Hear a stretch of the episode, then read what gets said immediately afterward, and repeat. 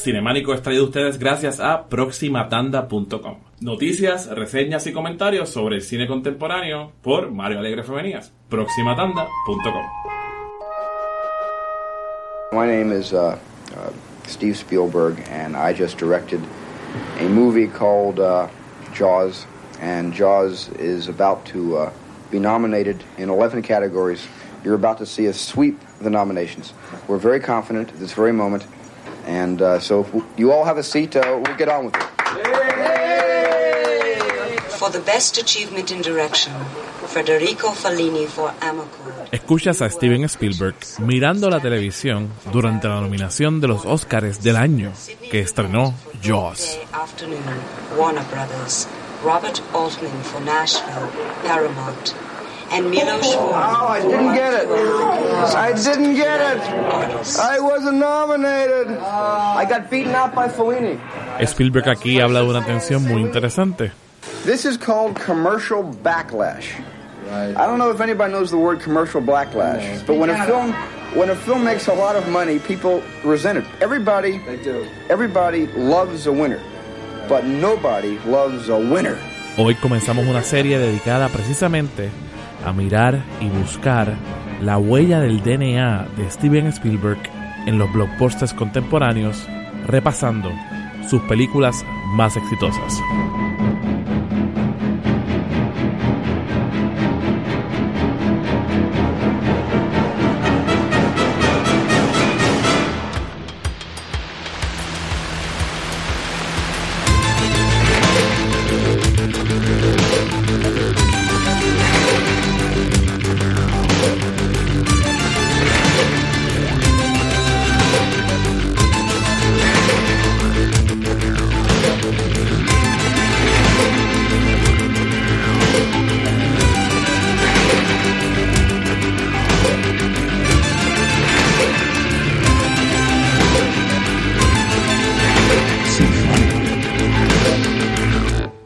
Bienvenidas y bienvenidos a otra edición más de Cinemánico, el podcast de cine que no era un blockbuster ni nunca lo será.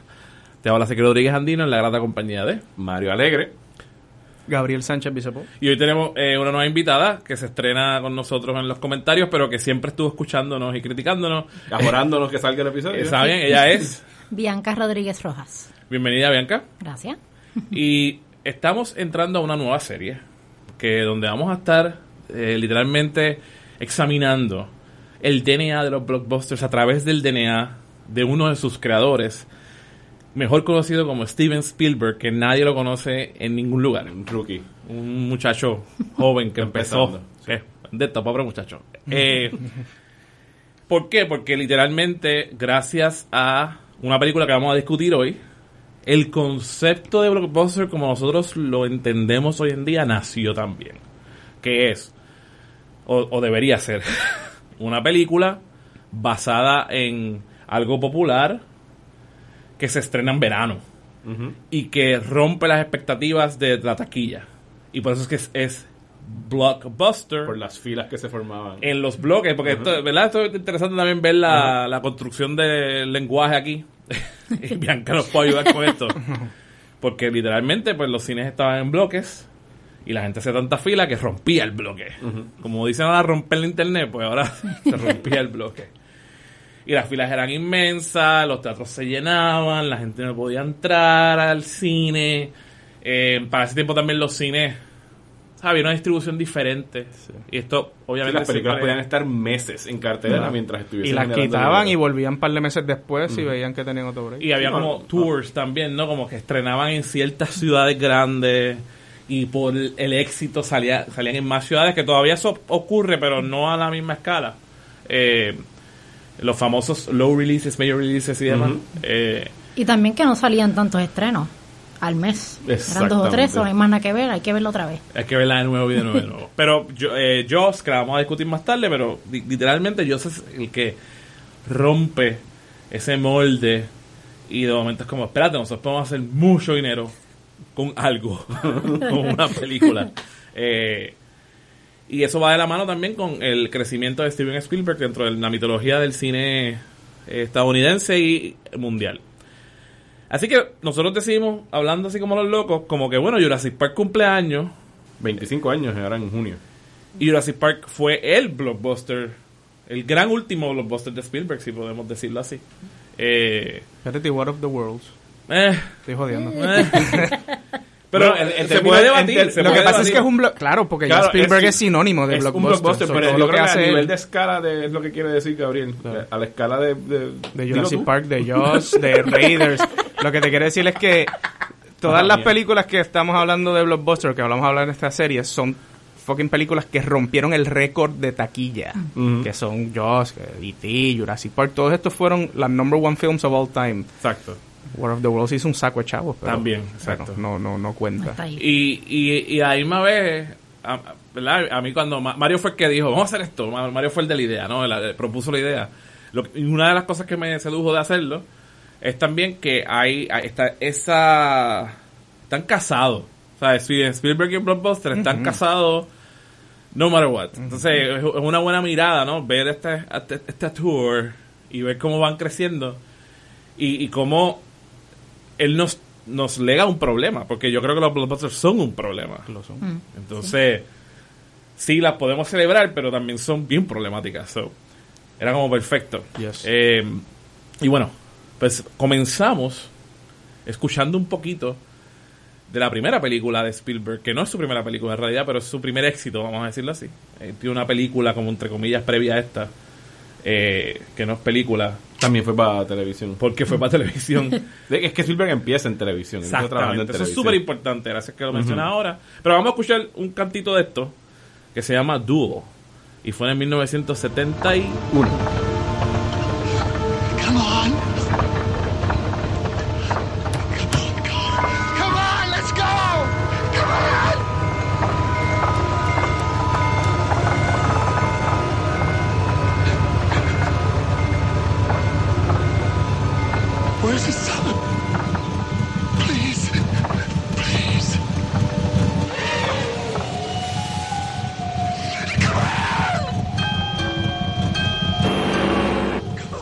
Un cantito de Duo.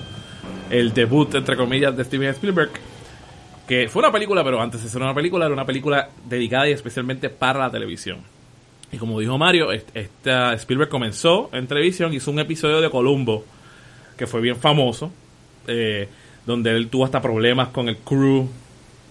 Pero eh, él, en entrevistas posteriores, hablaba de que cuando él empezó a hacer televisión, todo lo que hacía lo hacía pensando en que fuera un resumen para hacer película. Eh, entonces, después de esa, eh, ¿verdad? Lo que le pasó con el episodio de Colombo, que aunque fue, un pro- fue problemático en producción, fue, un palo de episodio, la gente le gustó y él cogió mucha reputación. Eh, la secretaria slash asistente de él para ese tiempo le menciona que Robert Matheson, que lo conocemos por trabajos posteriores como escritor en Twilight Zone, por ejemplo, y eventualmente escribe el cuento corto slash novela con doble L que termina siendo The Last Man on Earth con Charlton Heston que después termina siendo una película con Will Smith Ah, Omega Man, después. Omega Man. Era No, Omega. Man. Robert, eh, Ro- sí, se llama este, I, I am, I am, I am Legend, I am Legend. Legend. I am Will Legend. Smith. Gracias, yo corto para que sea I am Legend. Eh, pues él, escri- él escribe este cuento corto que, se- que publican en Playboy. La asistente slash secretaria de Steven Spielberg lo lee y va donde él y le dice, oye, yo leí este cuento y yo pienso que this is right up your alley, es la cita exacta, como que esto te va a gustar. Y efectivamente le gustó mucho.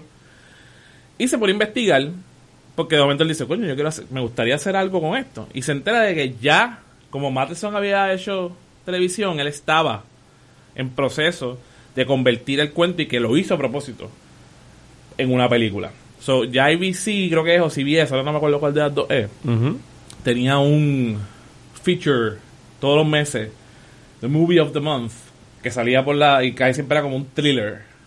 Y ya estaban elaborando para eso. So, Spielberg literalmente empieza como que a tocar así, como a hablar con la gente que conoce, mira, me interesa dirigir esta película. Y le dicen que sí, pero le dicen, la tienes que hacer en 12 días.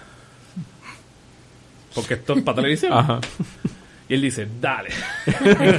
Why not? ¿Por qué Al- no? algo de Spielberg hay que darle, mano. El tipo es tenaz. El tipo no se echa para atrás un carajo. Ah, El él no lo para. eh, No, no, y esto lo demuestra, ¿no? Sí. Esto, esto es una... Y parte de lo que Duel eh, se mantiene, yo creo, eh, en la cultura, la cultura- conciencia popular y en la gente que estudia cine. Es precisamente esta, es que esto fue un reto. Es, es de- es decirle a este chamaco que, que está empezando literalmente, dice, sí, yo voy a hacer esta película, la voy a adaptar y es una película que es sobre este duelo literalmente en la, ca en la carretera. Matheson lo había escrito basado en un incidente de un amigo que había tenido un, un incidente en tailgating en la carretera y después él se fue en un viaje y hacer un básicamente camión asesino. eh, sí, pero escri- como escribe para Playboy, esto es bien importante. en verdad era una alegoría sobre la- el, el road rage, pero también sobre los problemas de la masculinidad. Eh, eh, la mascul- masculinidad con- vieja, acechada por esta nueva masculinidad y por los problemas que traía la liberación de las mujeres en esta época, está hablando de 1970. Y este- eso está en la película. Eh, Está, está, yo creo que está bien obvio. Sí. Yo creo que está exageradamente obvio. Eh, porque está en el libreto original. O sea, está en, en el treatment. Pero que Spielberg se sale un poco de eso precisamente porque él decide, como director, que a él le hablan más los visuales y esto va a ser Sí. parte de esto de, de DNA que estamos hablando que se va, ¿verdad? Y, y él la, tra- la trabaja en su adaptación como casi una película silente, que es uno de los poderes grandes que yo creo que tiene la película todavía, vis a vis ese problema de que básicamente es una alegoría de el hombre nuevo enfrentado contra la- el viejo el viejo hombre que atenta en contra de él y a través del duelo él al final renuncia a ese hombre nuevo y vuelve a lo primal y ataca de vuelta y al final literalmente el carro es una metáfora de, de- de- de su ¿verdad? De, de- de su porquería de hombre nuevo que, que la mujer lo, lo controla literalmente. Y el día que él suelta el carro y lo deja caer se convierte en un hombre. De verdad. Tanto así que la película se acaba con- y él no vuelve a donde verdad este which is very problematic pero Spielberg lo, lo trasciende porque precisamente dice no yo- a mí me interesa más la cuestión visual. Sí, la acción y cómo se... Sí, exacto. y, y él deja deja ese- la tesis ahí porque el, el principio precisamente to- todo el programa de radio que le está escuchando eh, eh, es la- el planteamiento de la tesis Eh, hay una al principio hay una está- el, nuestro protagonista que se llama Michael Mann con dos N's Mann Michael o David. Ahora no me acuerdo. Yo creo que es David. Pero, yo creo que es pero David sí Mann. Michael, Michael Mann es el El- director el sí. primer nombre Sí. no importa, es el Man. Es el man lo Me importante. ahí. Sí, sí, sí, es porque obviamente Michael Mann está en mi conciencia. David Mann, que el nombre más David Que es otra categoría, porque David y Goliath, eh, y Man. David Mann está escuchando este programa, que alguien, un tipo está llamando como un prank show al censo, quejándose de que él tiene que poner si es el hombre de la casa y en verdad ya no trabaja, es su mujer la que trabaja y él está bochornado. Y la, el censo le dice como que no, nadie se va a enterar. y él está como oyendo esto justo antes de que venga el camión y él le pase al camión y comience el duelo entre su masculinidad contemporánea y la vieja, donde obviamente no hay un indictment tampoco de la vieja, la vieja es abusiva y fuerte.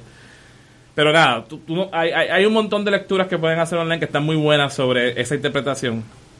Eh, pero definitivamente está la historia original de Matheson. Pero definitivamente él aquí ya impone un, un- una cuestión bien visual y en 12 días logró hacer mucho.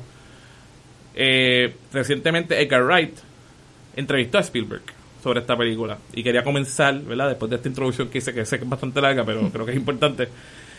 Le preguntaba a Spielberg precisamente de todo lo que estaba pasando cuando se hizo esta película. Y Edgar Wright le menciona que él, cuando la veía, lo más que le impresionaba era eh, cuán eh, seguro Spielberg estaba en su montaje, en lo que se conoce como el staging. Y yo creo que él tiene toda la razón. Esta película todavía triunfa porque el staging es bien sencillo. Son literalmente dos carros en el desierto. Los tiros de cámara son bien sencillos, pero son, ¿sabes? Precisos.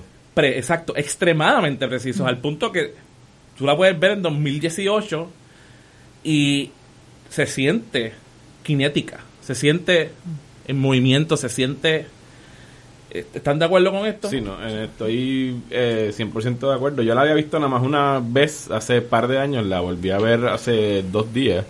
Eh, esta vez en- enfocado en estudiarla, porque aquella vez fue la, la primera.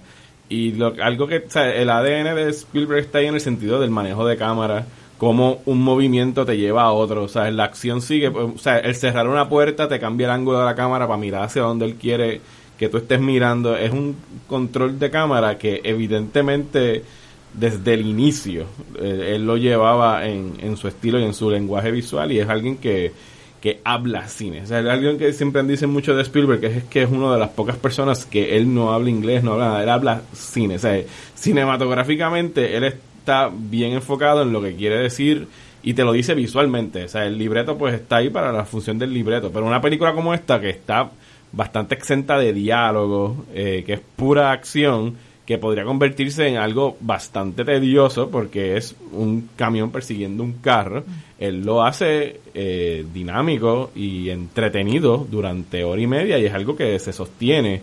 Incluso en los momentos donde él para a descansar un, un poco, la cámara es la que está dictando la acción en todo momento porque tampoco hay diálogo en esos momentos como cuando está en el diner que está tratando de averiguar cuál de todos es el, el chofer. ¿Sabes? Son momentos donde todo se está transmitiendo a través del posicionamiento de la cámara allá adentro.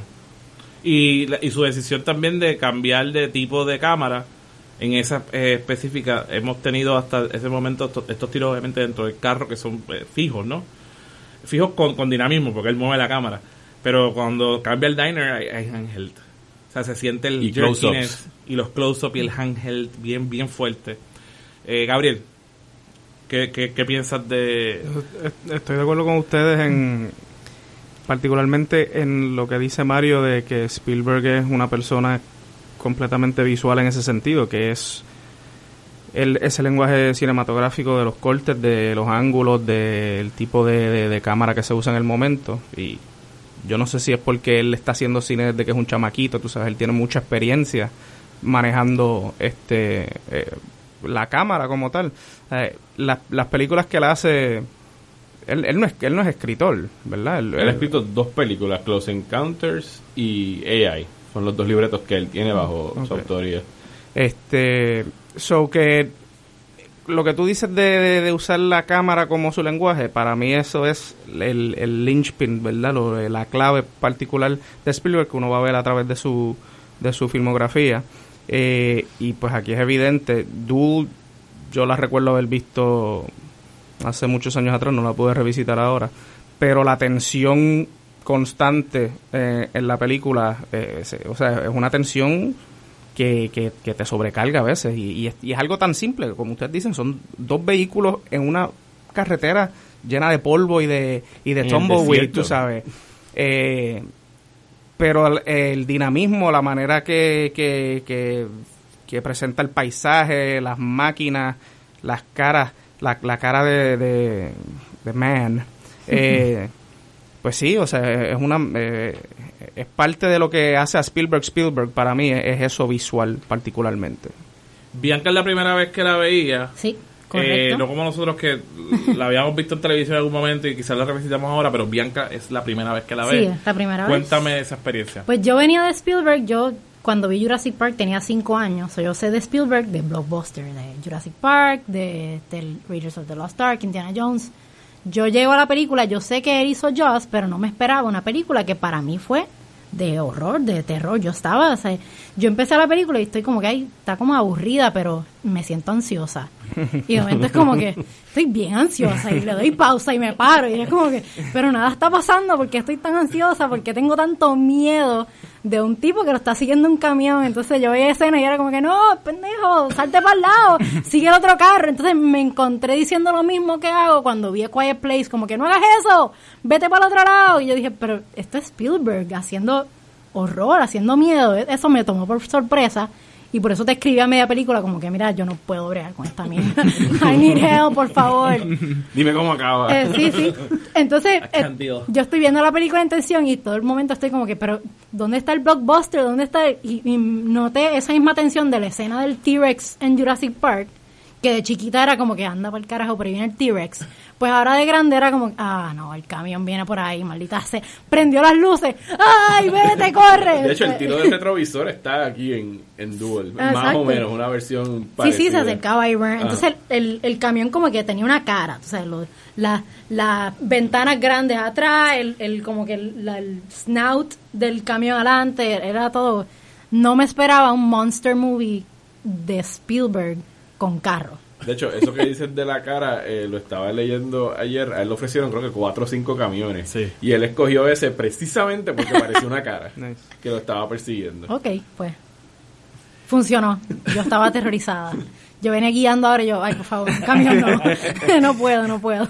Es interesante ese punto que traes porque es- esa cuestión, si tú ves Spielberg, ¿verdad? Desde, desde- de- como ella dice, ¿no? Desde, el- desde De atrás para para, pues tú dices, sí, ¿sabes? Estos grandes espectáculos y quizás uno se olvida de ese comienzo de él, que es en genre. Eso es yo creo que también es bien importante, ¿no? Eh, mucha gente siempre está como tirando por el piso el genre film, como algo que no es válido. Sí, el, el- el cine de género. El cine de hecho, él género Nunca ha que- hecho horror, straight up horror, nunca ha hecho. pero sí trabaja con terror de- y de tiene cosas de horror claro. en, su, en, su, en su lenguaje, ¿no? Eh, que obviamente yo, yo se lo atribuyo porque obviamente y en esta película se nota en varias escenas, inclusive yo creo que hay hasta una escena homage de, de Hitchcock, ¿no? Yo creo que él es como tú sabes, super alumno de Hitchcock, Hitchcock hacía básicamente lo mismo. Aquí hay un tiro en un momento dado que el camión empieza a dar vuelta donde están los snakes, que tienen hasta una mujer así bastante idiosincrática, tipo Hitchcockiana, podríamos decir y es casi como un tiro de North by Northwest, tú sabes. El tiro famoso del tipo corriendo eh, que, que está En el eh, pastizal, el- exacto, el, el- con el- que viene el avión, el avión. de él y él, él se tira para el piso y yo que me dije ok ya ahí está su, su little Hitchcockian eh, citation Eh, y, y creo que también verdad Pa- como estamos diciendo lo joven que es, es interesante como puede traer una influencia como esa sin, sin ser tan obvio no Eh, eh, y trabajar en esa en esa cuestión del suspenso y el terror. Sí, tiene algo que ahora que le estaba viendo, y sí, o sea, históricamente lo de Joss fue un happy accident, el hecho de que ya llegaremos a eso, el hecho de que el tiburón diera tantos problemas y por eso no pudiesen tenerlo tanto en, en pantalla, pero aquí la, la identidad secreta durante toda la película de quién es el conductor no quisiera falta, pero el tú tener siempre escondido al villano, que ocurrió en Jaws, que ocurre incluso en, en Jurassic Park, si pusiéramos a los dinosaurios como los villanos. Cierto. O sea, Jurassic Park creo que en total de las dos horas y algo hay 16 minutos de dinosaurios. Y, se tal, y te da los teasers. Y se tarda como una hora en que salga un dinosaurio. Y entonces, pero es una cosa del talento que el tipo tiene para que el dinosaurio exista o el tiburón exista sin tú verlo. O sea, es una presencia que tú la sientes en todo momento y entonces cuando llega es como que, eh, a rayo, llegó el tiburón, llegó el dinosaurio. Aquí con el personaje del, del chofer, del, del conductor del camión, el camión está desde el principio de la película. Pero es incluso cuando no está en cámara, es el miedo de dónde está. exacto Cuando- ¿Cómo va a aparecer de nuevo? Ajá, si no está aquí, ¿dónde está? ¿Y cómo me va a coger? No, cuando regresa al baño que lo ve y es como que, ah, y tú, güey, a rayos. De hecho, después Sí. vino con un tipo, no, vino después, The Car es después, ¿verdad? Estoy Que seguro es que, como es después. un knockoff de, Sí. de Duel. sí sí sí Eh, estoy casi seguro que es después ese es Carpenter, ¿verdad? No, Christine es Carpenter, Christine mala es mía, me Carpenter, confundí. Pero sí, The Car, yo me acuerdo de haber visto The Car antes de haber visto Duel. Y, y es, es básicamente la, la misma premisa. Eh, yo definitivamente aquí lo que veo eh, que él va a trabajar obviamente después es la cuestión que tú muy bien acabas de decir del, del, del suspenso, ¿no? De mantener el suspenso, de jugar con las percepciones del, del peligro. La O sea, cómo el peligro se va cómo el peligro se va a manifestar y cuál es el peligro, ¿no? No lo sabes hasta un poquito más adelante, aunque después te das cuenta que todo el tiempo te estuvo diciendo el peligro viene de aquí. Eh, como tú decías, la, en Jurassic Park es la, no hay dinosaurio, pero sabes que hay dinosaurio a- a- sin verlo. aquí tú sabías que esto iba a ser un problema desde el momento en que apareció el camión en, en- en la escena. Eh, yo creo que una de las cosas que Spielberg trae al blockbuster en términos de fórmula es precisamente que todos los blockbusters tienen un misterio en, en sí, que, que, que tú como audiencia tienes que medio craquear. Pero yo no creo que en los blockbusters contemporáneos esos misterios han sido tan compelling como, como por lo ejemplo este. Tú sabes, que, que es tan sencillo. Y la caracterización de los personajes a través de sus acciones. Sí, sí, no. Duel 2018 tendríamos todo el trasfondo del quién es el chofer le mataron de seguro a la Sí. esposa y por eso está vengando. Tenemos el Dead Wife. alguna, alguna venganza está haciendo. Esto eso es una época donde tú puedes tener algo sin explicación y entonces no habían 50 f- posts en Reddit de, bueno, vamos a especular sobre quién es el chofer y por qué está persiguiendo a David Carr. Espera ¿Votó por de Trump él. o no votó por Trump? Porque mira, si tú ves el, el, el, la, El ¿cómo camión es? es Trump. La tablilla tiene tres letras que significan en hebreo. Dios mío, me duele la Si cabeza. tú lees las tablillas al revés, De hecho, el camión tiene como tres o cuatro tablillas y una de las cosas que dice Spielberg, digo, y esto es algo que ya dice algo alguien en su momento que repito, hoy día eso hubiese sido, olvídate, posts y posts y posts de, de, lo que- de la cita de Spielberg. Pero él dice que él, él se sugiere de alguna forma de que el tipo del camión podría ser un serial killer que se está moviendo de estado en estado, coge Claro. a alguien, empieza a perseguirlo hasta que lo descarrila y lo mata. Exacto. Y por eso tiene tantas tablillas enfrente. pero igual, dentro de la metáfora que hablaba de la masculinidad y demás, es tan sencillo como que, nada, este es un tipo, que es todo lo contrario a otro tipo. Es un camionero de profesión, que es lo, el- una de las profesiones más macho que pueda haber. Que el que se atreva a rebasarle, ese es. He's been around, es el punto, ¿no? He's been around for a long time. Versus el tipito en su carrito rojito que tiene que volver a casa de su esposa. Tú sabes. Eh, pero a lo que voy con eso es que aquí también está presente la caracterización a través de lo que tú ves en pantalla. Sin entrar a la necesidad de exposiciones largas, donde tú puedes entender ciertas motivaciones con sencillamente ver acciones que también creo que muchos blockbusters lo van a coger, pero lo van a desvirtuar al punto que tú mencionas de que hoy en día lo que tenemos es Masticado. o una película super masticada que te explican todo y dicen, no, como este tipo, de momento él se va a parar y dice, no, date cuenta de las tablillas, él ha estado en todos los estados, es un es, un excelente, ¿sabes? Que era como, stop it. O se convierte en franquicia y hacen un prequel Exacto. explicando cómo fue que cuando, El era, camión, cuando era chiquitito, él, tenía camión era un triciclo. Y el Era un bully, un bully se lo exacto. pisó. y el bully tenía un carrito rojo. Exactamente, a eso voy, ¿me entiendes? Que es como súper Hay problemático. una campaña de, de anti-bullying para salir de la película, y etcétera, etcétera. Ven acá, ¿tú crees que tiene... Comparémoslas con quizás el último gran blockbuster que hubo, que fue Mad Max Fury Road. O sea, hay, hay algo de dual en, en Mad Max. Bueno. De hecho, es una excelente observación de tu parte.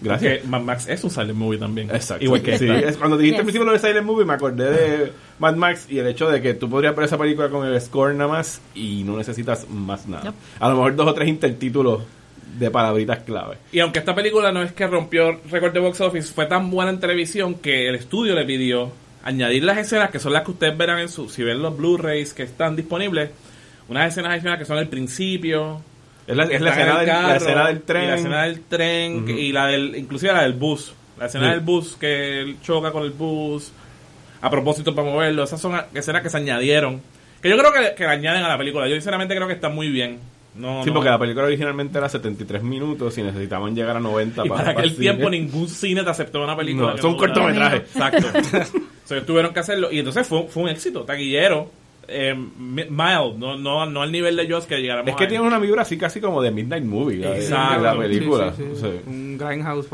sí.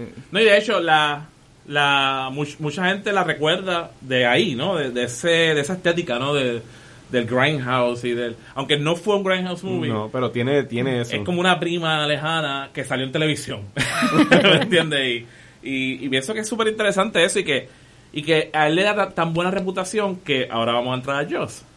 El Happy Accident de Joss, que es como después de que le pasó esta película que salió en televisión, funcionó en el cine, pues él está un día en una reunión Sí, entre medio hace de Sugarland Express, pero estamos yendo directamente a, Sí, porque a ellos. aquí vamos a hacer eso, pero exacto, ya le van a dar Sugarland Express, está en una reunión y él ve un manuscrito en una mesa.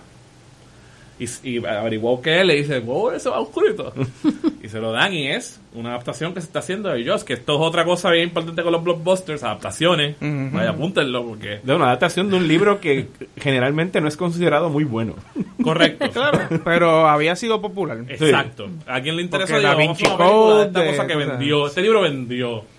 Vamos a hacer una adaptación. Eso, pero que es de las pocas películas que a veces ponen películas que son mejores que los libros. Claro. Esta casi siempre están en No, esa lista. eh, exacto, sí, esto por by far, sí. Y él ve el manuscrito y dice, coño, esto está, esto a mí me interesa, esto me interesa. Inclusive él dice, hey, ya yo hice esta película. Se llama Duel. So, cambia el tiburón por el- cambia es por el tiburón y ya. y ya. Veanla. Y literalmente ese es su pitch. Como vean mi película y díganme que yo no puedo hacer eso mismo porque ya yo lo hice. Y lo conven- los convenció. Y lo que no tenía en cuenta eran las dificultades de filmar en agua.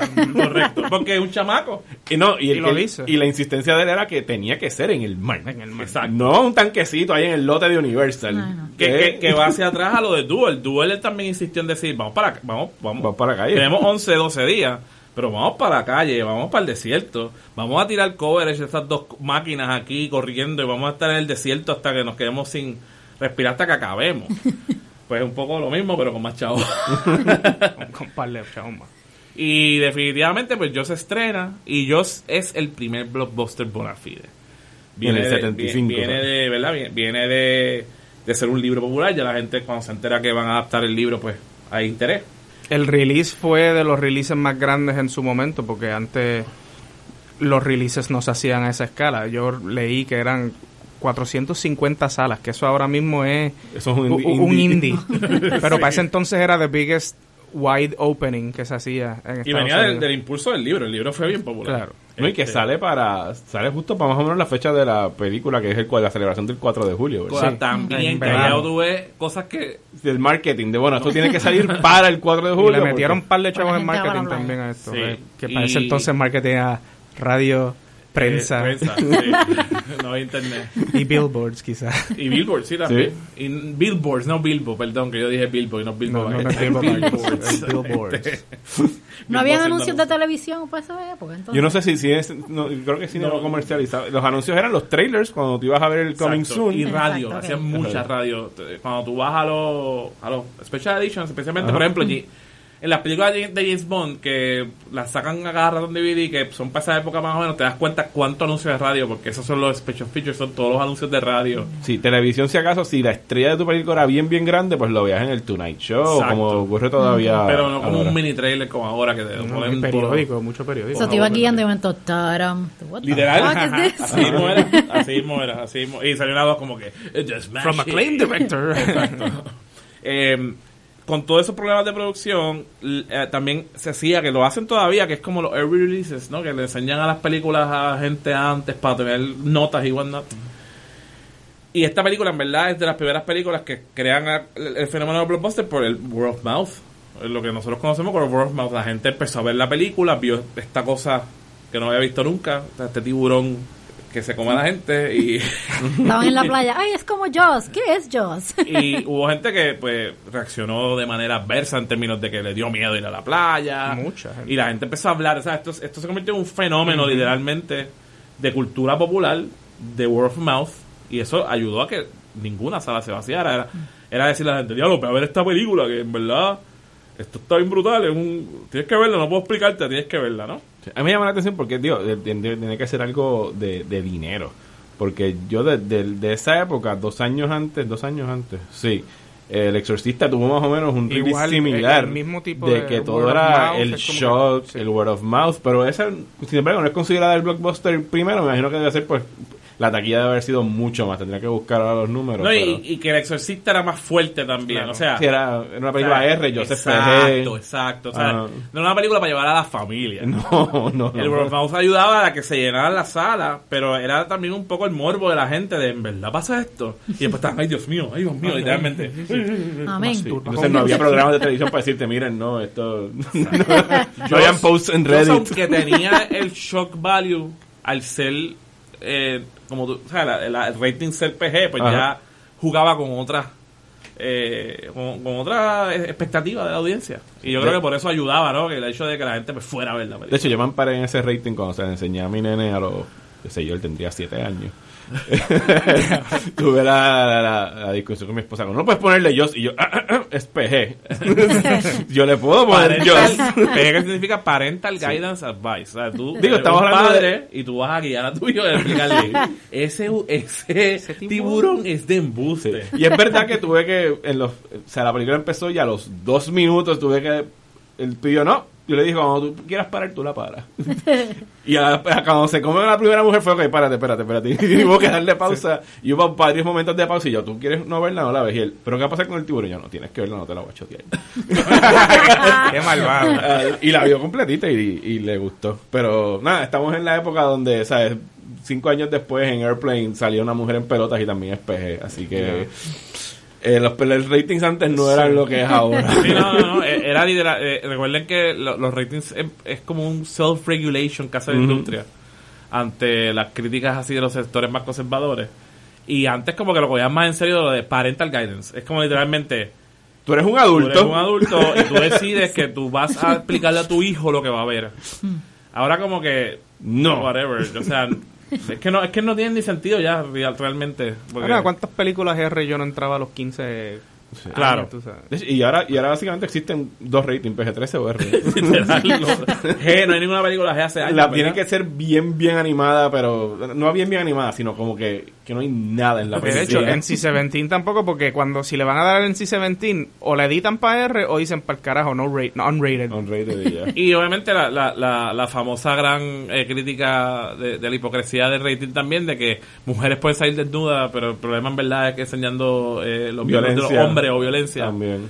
Eh, esta, hipocresía también que tiene el rating. ¿no? De hecho, esta conversación de rating va a regresar en el próximo Sí. capítulo de Spielberg porque el PG-13 nace gran medida por el señor Spielberg. Así es, así y Temple of Doom y creo que Gremlins fueron las que salieron al mismo tiempo Correcto. que cogieron ese rating. Eso, eso lo hablaremos en el próximo episodio. Pero bueno, Joss eh, definitivamente tiene todas las recetas del blockbuster y esas recetas son, otra vez, un, buen- un buen misterio. Eh, personajes principales que son eh, introducidos de manera, digamos, colorful. Natural, Ah. si- sin forzar, digamos. ¿Cómo así? No, no es forzar lo que tú decías de que, de re- que la persona dice algo y de repente hay un aside de alguien diciendo no, porque recuérdate que él perdió la esposa. Ah, claro, sí, O sí. recuérdate que su hijo... tú tienes- o sea, Cierto. no, no hay la o, eh, sobreexplicación de lo sucedido. No, sencillamente Tú- son tú ves el diálogo, tú ves lo que ellos Exacto. hacen y así tú los defines. Sí, que son everyday people, blue collar town. Que van a, a- a enfrentar una algo. Digo, los Hamptons no son blue collar, A, pero ve- el- sí, los, a veces los son, a veces son muy, a, a veces, digo, uno de mis problemas con Spielberg es que a veces son muy cookie cutter, o sea, este es el rol de él Scouts. y no hay mucha variación de eso, ¿me De entiendes? los roles, no, yo estaba tomando los roles, no Ok. creo que sea, aunque sea como a mean person, ese va a ser su rol. Eh, ¿no? a eso voy, sí, sí, Sí, que, sí, que que- Si quieres o esto o esto. eres No o es- esto, esto y no hay mucho cambio dentro de la película.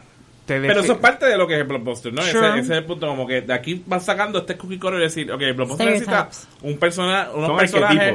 arquetipos, fáciles de definir, fáciles de- de, identificar Exacto. de parte de la audiencia, no, no necesitan complicarse. que van a enfrentarse contra algo y vamos a presentar primero que casi imposible ese enfrentamiento y eventualmente va a haber un denouement donde nuestros protagonistas van a de alguna manera eh, ganar Against all odds. este enfrentamiento. De hecho, ahora que Gabriel lo dice, no, jamás lo había pensado con detenimiento, pero tienes razón, o sea, los personajes, o sea, no hay ninguna película de Spielberg que tú puedas decir, bueno, esto es un character study de... No. No, no, no, Ni no, no siquiera- hay un arco de personaje que tú o sea, digas, ni hay siquiera un la más enfocada crecimiento. en un personaje que sería Schindler's List. Mm, es- él cambia un poquito, pero no tanto.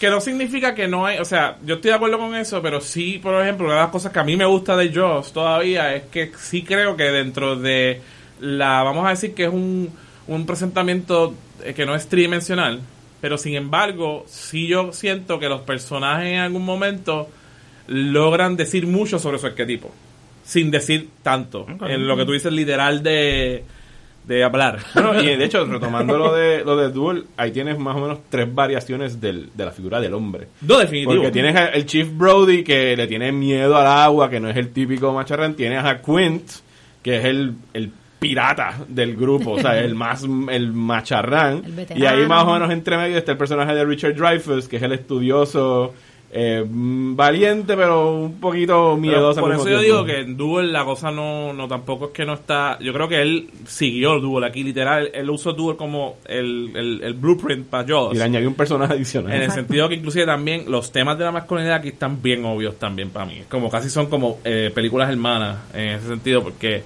aquí lo, lo, lo problematiza más, porque en verdad mete a, como tú dices, ese tercer, ese, ese otro arquetipo que es el del medio, eh, que es Richard, Richard, Richard Dreyfuss. Richard Dreyfuss. Que más o menos un papel... es como un, un- en- estar en medio. Está en el medio entre los Está en medio de los dos. eh, versus el mild-mannered policeman with the family. Ajá.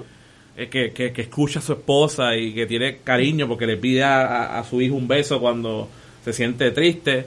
El- entonces el otro que es un poquito, tiene un poquito más mundo, pero también está protegido por, por su privilegio porque es un, es Un tipo adinerado, realmente. Y Quint que es como old school. Anda man, le man, le man, y, ahí un ar. Pero el, el personaje de Quint está brutal. bueno, pero qu- quiero entrar a eso ahorita. Ajá. Pero primero quiero hacer lo mismo que hicimos con, du con Duo. Y un poco, no, no hemos escuchado todavía algo de Joss. Vamos a escuchar algo de Joss.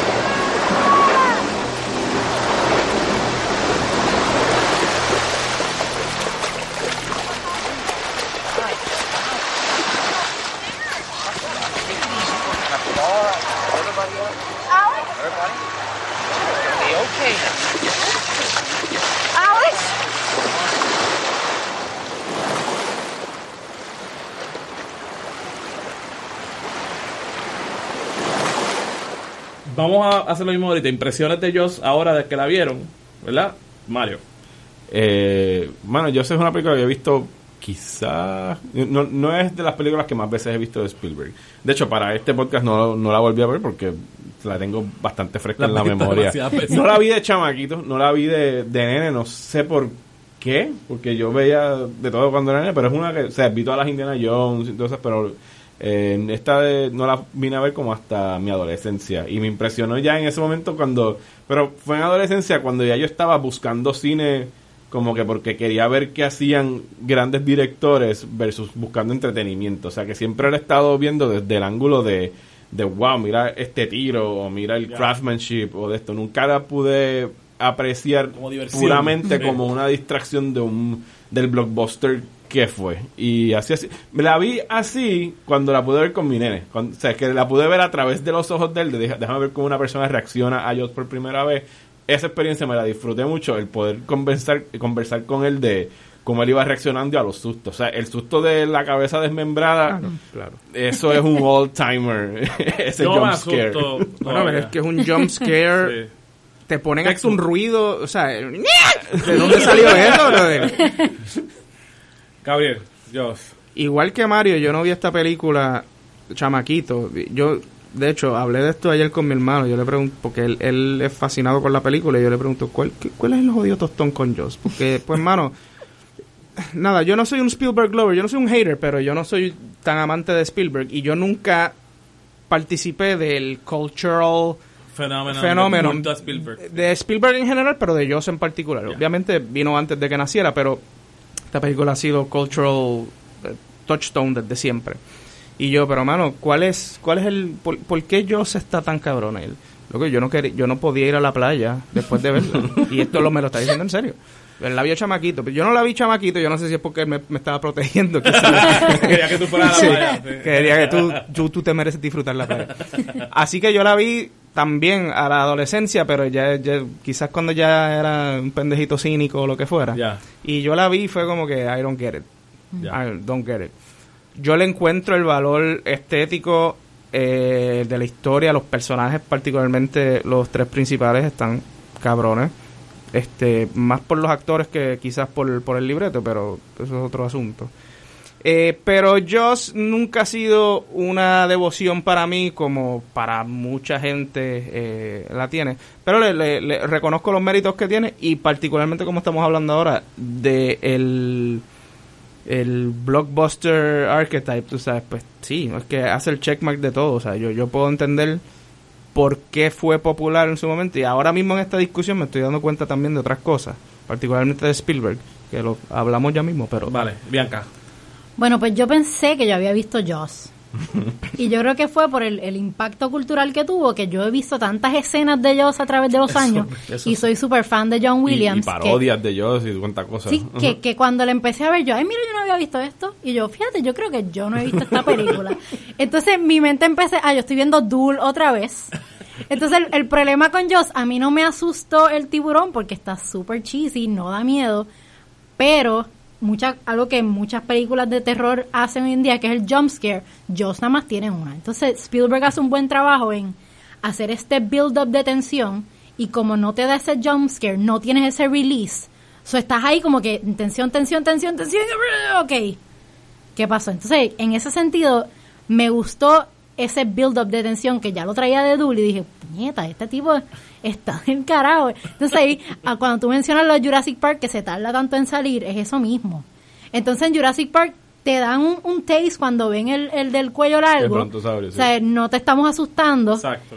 Y de momento piensas en el, el Velociraptor tocando la uñita en el piso, el, el- la manita del T-Rex cuando tira el goat. Y, y en, en Jaws se ve esto mismo, esta idea de yo no te voy a enseñar quién es el, ma- el malo, entre comillas, yo no te voy a asustar. Voy a dejar que ese build-up de tensión eh, sea el susto, el susto extendido y no de cantazo. Y eso, ahora quiero ver más de Spielberg para darme cuenta de más instancias que hace eso. Yo entiendo que por diseño a lo que se refieren con que el tiburón no funcionaba. De hecho, si quieren ver un buen documental de ellos, hay uno que se llama eh, The Shark The Shark is, is Still Working. Porque era un, Está bueno re- era un ese reporte que tenían que dar a diario a Universal de que, mira, hoy el tiburón sí funcionó, hoy no funcionó. Eh, es el hecho de que sí, eh, yo creo que por diseño se supone que durante esa primera hora tú no vieras el tiburón. Yo- ellos querían usar más al tiburón en las escenas ya en alta mar, cuando están peleando contra ellos, pero se supone durante todo ese periodo que lo, lo que tú lo estás viendo es la aleta de, del tiburón. O sea, eso es para mí parte de la gran efectividad de la película, es que tú ves esa aleta inmensa y tú no ves lo que hay debajo hasta que está el tiro ese famoso de, de Chief Brody tirando la, la carnada en el agua y sale por primera vez el, el shot de espalda. un tiro que Tiro de independientemente tres uno pares de un cojones, tiro mi de tres pares, Wow. un tirazo. La reacción, la cara del... No, no, Sí. muchacho. Sí, y- y retroceder y de hecho un chorro de líneas You're gonna need a bigger boat, mano. de la película Que de hecho es otra fórmula, o sea, eh, por culpa de esta película. One-liners. Los Los one-liners. fucking one-liners. pero en O sea, ese momento no, no, no, los hacían con esa intención ¿Sabes? Pero lo que te quiero decir es, ¿qué vas trip? pero ¿cuántos, one- cuántos one-liners tiene Joss? Yo- Tiene- yo- tiene- el del tiene- Bigger Boat es el más Tiene famoso cuatro por lo menos. ¿cuáles son los otros? Tiene a... si no te los puedes decir de memoria no son one-liners Uh, the boat, como, uh, I'll bring him the, the, como the carcass, the whole damn thing. Clint, cuando, cuando Clint aparece por primera vez. ¿Verdad? Y que Ajá, la final- la línea del final, que no me, no me la sé de memoria, mala mía, pero sé por lo menos decir, the whole damn thing. es el final de la línea. Y se para y se va. Eh, eh, está... Eh, we're gonna need a bigger you're- gonna need a bigger boat we- we- no, pero primero dice, you're, you're gonna- you're, you're gonna need a bigger y después, boat we're gonna need a bigger boat, que es como el, esto. El final, ¿sabes? Ah el de algo, algo you son of a bitch Que es como John McClane, ¿sabes? El, El Jimmy el, pro- el proto John McClane. Y quizás no sean one-liners que necesariamente sean memorables, pero funciona en el de en eso. el momento sí. Porque cuando le está preguntando, cuando Ah, y el conoce Mayor. a Hooper. El Mayor tiene uno también. ¿Cuál? Que no, aquí no Ok, lo ok. puedo citar, pero el Mayor tiene uno que es un one-liner. O sea, es como. es- perdona que te interrumpí, pero es que son one-liners que quizás sí funcionan en el sentido de que están con el propósito de eh, encapsularte el character. en el, sí. ¿Verdad? Será el propósito. Es como tú Ujú. dices, no es que voy a hacer el one-liner por el one-liner, pero porque eso digo que va strip. Porque entonces lo que aprendieron toda esta gente. Es que después la manera necesitamos una oración. es como un Exacto. one-liner. No porque one-liner está literalmente resumiéndote la esencia del personaje. Aunque sea una caricatura. Gabriel. Smile, you son of a bitch. Exacto. Smile, you son of a bitch. De hecho, el presupuesto de la película, para que tengan una idea, el presupuesto de ellos fue 7 millones. Y se fue over budget y, y duró más tiempo la filmación de lo que le habían presupuestado. Por y 100 gene- días o algo así. eh, sí, y generó 470 a nivel mundial. Eso. Para que tengan una idea, el, el budget de Get Out fueron 5 millones. Y eso es un- ahora mismo Y una- fue otro Fue como cheap. 400 millones también. Pero que, que ese budget es como pequeño ahora. O sea, Sí, es una película, película. O sea, hay películas de 5 millones que las tiran en Sundance y las llaman indie. ¿sabes? Para que tenga el problema que ha habido con la inflación. Gabriel iba a decir algo y te interrumpí. No, no, mencionando lo que tú estás diciendo que son las líneas que encapsulan básicamente el personaje. Cuando yo creo que Brody conoce a Hooper que ve, sale en el bote, ah, salen al bote a- a- esa noche a buscar el otro bote que, está de eso. Que él tiene todo ese equipo y toda esa jodienda y dice, but where you get all this? Are you ri-" como que, are you rich? Y él se dice como que, oh yeah, como que, I am. "Ah, I am. Eh, pero lo que voy es como, si haces el checklist de las cosas que se aprendieron, que Hollywood aprendió, por el hecho de lo que tú acabas de decir, de que la película costó 7 millones y si no, es, pues vamos a hacer esto Primero que nada, vamos a hacer Just 2. Eh, eh, sí, sí, sí, pero vamos a hacer esta fórmula que es lo que dijo ahorita, ¿no? Personajes relatable, pero eh, definidos de una manera eh, accesible, que va a enfrentar un misterio, que va a parecer insurmountable, pero eventualmente they'll get it. Eh, y dicen, ah, pero tenemos que tener one-liners, porque eso- esa parte que cuando el, cuando el tiro, el tiro, eso estuvo bien gufiado, la gente se ríe del cine.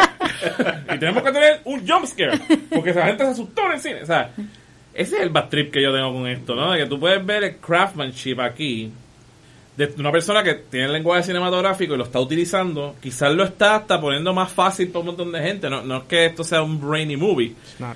pero sí se está comunicando, como tú decías, a través de la puesta en escena. O sea, esto es una película de puesta en escena. Eh, si, si hay una película de puesta en escena es esta, porque literalmente porque está en Amityville que pasa todo esto, porque está en ese, en ese town, tú sabes, que es algo que se, medio se repite. Otro tema que hay en Duel también de los City Boys, bregando con la tradición Ajá. y we don't kind of fit here y somos el nuevo la- el, el nuevo esto que está como peleando contra pero a la misma vez es una película súper conservadora porque o sea, son family values que esto lo vamos a ver después en Spielberg todo el tiempo él todo en verdad lo hace por su hijo y por, por la familia y para mantener el, el tipo eh, nuestro personaje principal Rolf Schneider que hace un excelente papel aquí super subdued se fue de Nueva York porque no puede bregar con el crimen y necesitaba paz y quietud. Tú sabes, está, esto una mención de eso, ¿no? Que en el libreto están estos nuggets donde tú conoces muchos a estos personajes sin entrar en el flashback de Brody acordándose de cuando le Ahí, pegaron un tiro la al con las Tiene prostitutas. PTSD o algo. y que prefiere y que vio un pre- y que vio un depredador en Nueva York que se parece a un shark pero no es lo O mismo. sea que el prequel de Jaws es French Connection. French Connection. o Taxi Driver, pero de otro vista. Sí, pero Schneider sale en... Ah, verdad, sale en- French Connection. sí Scheider, Scheider, Roy Scheider. Lord Scheider. Eh, yo digo, más fácil. este y, y, y que de momento la pasteurización de esto sea, qué sé yo, lo que tenemos hoy en día es un bad trip. Yo me bad trip, pero yo veo estas películas de nuevo y hay un bad trip. Que de hecho, y, y que no es, o sea, esta película en términos de, de acción, acción, que tiene dos escenas de tiene, acción? ay, tiene un montage. Tiene un montage. Tiene el montaje que es el de cuando están la gente saliendo a, a cazar a ellos, ¿verdad? Sí, ¿Eso que te refieres? exacto. Tiene un Eh, montage, musiquita de montage. Y cuando Sí, se están preparando ellos para ir para Ajá. adelante también. Pero es mayormente lenta la película. Uno piensa hoy día un blockbuster Es- y va a haber música al principio, hay una explosión y ahí empezó la acción, pa, pa, pa, pa, pa, pa. Sí, lo- es como que... mm, Sí, y los propuestos ahora mismo los construyen alrededor de, ok, hay tres cosas bien cabronas que queremos hacer. Tres, Exacto. tres cosas bien cabronas. Queremos una persecución por unas calles chiquitas. Queremos eh, una pelea al final en Manhattan donde haya un rayo azul saliendo del cielo. Y The Rock. Y en el medio queremos una pelita más a ma- mano a mano, eh, más escueta, pero que igual explote algo. Pero ok, ¿qué historia muera hay alrededor de eso? Aquí, hay, aquí hay tres set pieces. O sea, aquí hay tres set pieces super subdued. Porque está el principio. Desde que es la muchacha... La- o sea, que el tiro del principio de por sí también es un tiro, o sea, eh, todo, toda la premisa de no enseñar el shark, pero de, de- del movimiento que le pasa a ella, ¿no? Como, lo, bien- como lo bien mueve. brusco, sí. Eh, Cabrón, yo, la I'm baja. sorry, pero eso, a mí- eso a mí me, me la pela bien duro, en verdad. Se, ve- se ve hasta gracioso para Sí. mí. Que ella sí, hija, Sí, hija, del agua al agua y yo, ¡Wii! Cabrón, no. O sea, quizás en su momento fue, pero es, es como dice Bianca, ya está tan ingrained en, en Sí, sí, nuestro ya- DNA de parodia, popular sí, culture, sí, sí. hablando de DNA, Ujú. este, que ya nosotros lo conocemos sin verlo con esos ojos Correcto. frescos. Sí, pero definitivamente está montado esa cuestión que se supone que te intrigue. Ah, sí, sí. Después tienes... Es de noche. Después tienes el- el- la playa con la tensión de que él ya sabe que hay un shark, pero no le hicieron caso y Mm. cosas que no hacen hoy en día que matan al nene. O sea, el nene literalmente lo matan. Ah, Este, en una lo película hoy en día el nene no lo va a matar. Matan al perro y al nene, las dos cosas que no matan. tú no matas perro, tú no matas nene. ¿no?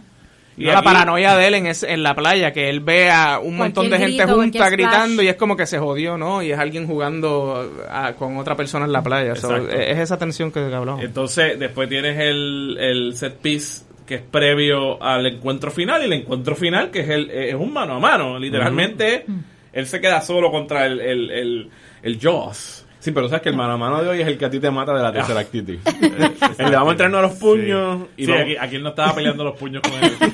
Y discutir nuestras filosofías mientras, Mientras nos estamos peleamos. dando. y paramos un momento, pausamos, te digo dos o tres Exacto. y damos un, po- un poquito más de Me puño. molesta. No, aquí es straightforward. Es como que el Shark ya va a hacer su último ataque. Y lo en la línea, smile you son of a bitch. Smiles, Smile, you para que abra la a boca bitch. para dispararle Ajá. al tanque. Y él le hace caso. Dice, I wanna die. No, I get you in the sequel. No, no, no, no. Casi, casi después. Y obviamente habría una escena post créditos de Joss. Oh my God. de algún Vivo. tiburoncito vivo naciendo. Y esto fue lo que pasó, ¿no? Sí. Cuando, cuando explotó el cuerpo. En las secuelas de Joss, quiero que sepan que todo Son descendientes terminó de siendo Joss. que era como un grudge familiar. No, no, esto es serio. De hecho, en la segunda sale Roy, Roy, eh, Roy Roy Scheider. Scheider. Roy Scheider tiene Sí, el sí, papel sí, otra sí, vez. y- Spielberg no volvió y dijo no. y después Pero- siguen haciendo esta jodienda de que es que los sharks que siguen jodiendo a los eh, a los Tienen a los hijos lo- los y los nietos people. es como que diablo este es el bisnieto del shark original que mató mi país literalmente que esto pasa La 4 es eso. sí Es- se llama Just the, The Revenge. Revenge. porque ya Because the well-known revenge gene. Con Michael Caine. De hecho, es una de mis frases favoritas de Michael Caine. Ustedes tienen que saber esa frase. Tírala. Le hacen una entrevista a Michael Caine. Y mala mía es por el paréntesis, pero es que me encanta esa historia. Y le están hablando sobre Just 4 y luego, porque tú hiciste Just the Revenge y qué sé yo. Y él me dijo, y él con su respuesta bien british, no lo voy a imitar porque no soy. No te sale. No soy, eh, ¿cómo se llama el tipo que lo Coogan. No sé, exacto, no soy. Ni Braden. Eh, él dice, pues fíjate, yo no me acuerdo mucho de lo que hice en Just the Revenge, pero me acuerdo de la casa que compró Just the Revenge. O sea, el cabrón se ganó un Oscar y no lo pudo y no lo buscar. pudo buscar porque estaba grabando Just the Revenge. pero le pagaron bueno De hecho, yo creo que por ahí es que venía la, la, la pregunta, es como que, loco, ¿por qué no fuiste a buscar a Oscar cuando estabas grabando Just the Revenge? Y él dice, pues no me acuerdo de esto, pero Me acuerdo de la el beach house que todavía tengo está muy bonito. Sí. Y ahí tengo el Oscar, actually, Ah. no que estar allí, lo pongo allí en el Beach House. Bueno, pues yo creo que Joss tiene, tiene cosas bien interesantes. Es, es muy bueno lo que están hablando de, del age, ¿no? Que it hasn't aged that well en términos de la, de la puesta en escena, en términos de los sustos y qué sé yo. Pero yo creo que es súper eficiente la cuestión de no enseñar el, Oh, sí. el, el tiburón, como tú estabas diciendo, Bianca. Me parece excelente. Quisiera que más películas hicieran eso. Y cuando por fin sale, pues aunque hoy en día se verá como, bueno, sé que es un, un tiburón de embuste, eh, pienso que sigue siendo súper efectivo eh, el showdown, ¿no? La cuestión de como Sí, sí, sí. estos tres, estas tres personas. Y eh, definitivamente esta película tiene un corazón que también los blockbusters tratan de eh, replicar de una manera que no funciona. Súper. Que es la, la famosa escena del bote antes del, del ataque final de... Ellos cantando bojacho. Bueno, que ellos, el- en el tema de la masculinidad, las tres masculinidades encontrando eh, un punto en Common común ground. por sus literales scars, ¿no? Que, que de hecho, la- el mejor tributo a esta escena la tiene Chasing Amy de Kevin. Smith, que, hace un shot by shot casi remake eh, de la escena súper efectiva también en la película. sí. Eh, Pero que esos eran scars de, de encuentros sexuales. los de Clerks, obviamente, como en The Kevin Smith, son encuentros sexuales. Aquí son eh, pro- encuentros en el mar, ¿verdad? Y esa, esa, esa escena, como tú decías, los actores brillan. O sea, es un momento donde todos ellos brillan de una manera espectacular. De hecho, tú sabes que ahora mismo en la versión blockbuster de moderna de Joss, el recuento de Alabama hubiese sido un hecho. flashback. Un flashback. Sí, sí, lamentablemente. Mm. Y, y tiene, un, tiene, tiene una, un planteamiento bien jodido, actually, esa escena. Eh, Yo creo que hasta artísticamente, la cuestión de que ellos hacen un... Se juntan con Quint porque Quint era de la gente que entregó la bomba a Hiroshima. Chacho, sí.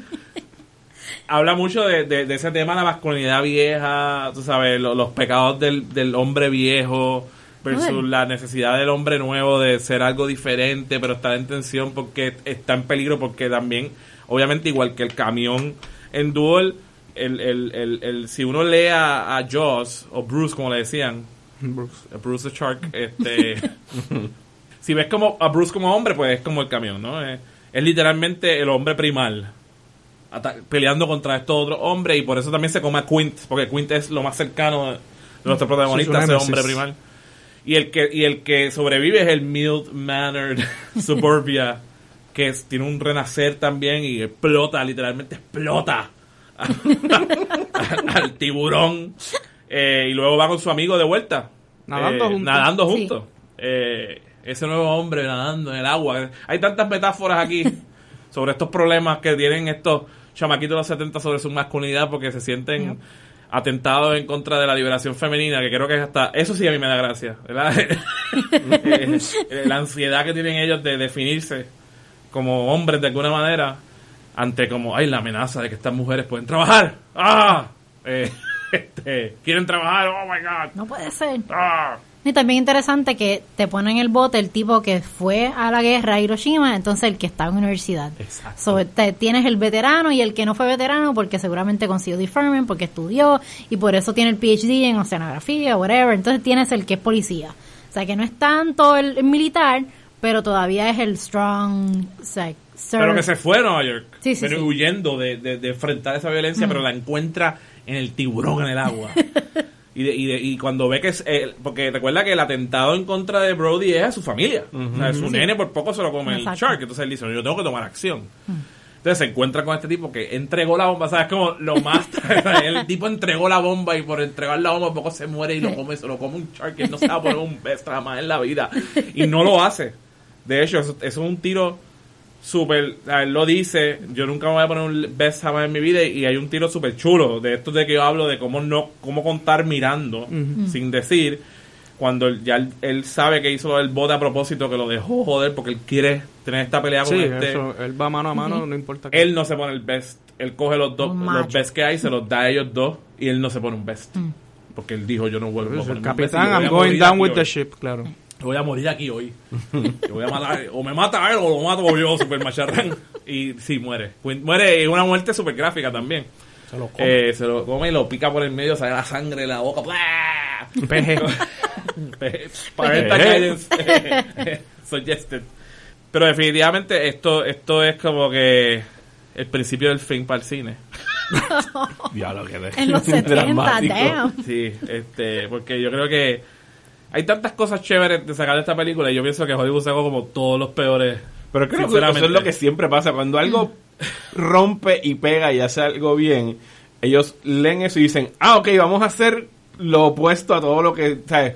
Get Out fue un palo. Ya tú sabes qué va a pasar con Get Out, ¿verdad? Ahora- ah, no, tenemos que castear más negritos. O sea, dame una película de negritos con temas raciales, así que busca mal hecho. busca más Sí. Tyler Perry. eh, necesito que ponga más política en sus películas. Pero a carete. Ajá. One-liners. ¿Cuál, cuál era el tipo que hizo la película vestido de mujer? Que no era Tyler Perry, era otro tipo. Hay otro más. Yo iba a decir Tyler Perry. Ah, que era Martin policía, Lawrence, Martin Martin Lawrence. este, Big Mama. Big Mama. Big Mama. Big Mama House. Big Mama House 65. Anyway. No, este, nada más. Ay, Dios mío. Me acabo de tripear.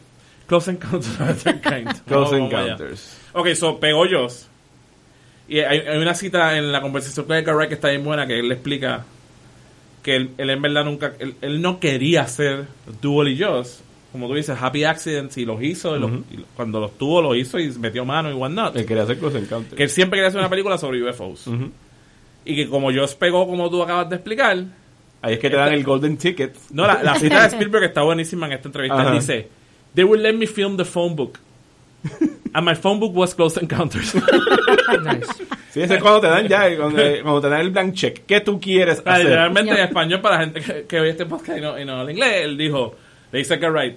ah, después de ellos ahí me dejaban filmar la guía telefónica si yo quería. Y actually, yo tenía una guía telefónica que se llama Close Encounters of the Third Kind. Esta es mi película. Que de hecho que es de los pocos libretos que están... Eh, eh, que, se- que tienen la autoría de él, de él, sí, sí. este y AI, y originalmente es un libreto de Paul Schrader, el mismo que escribió eh, Taxi Driver.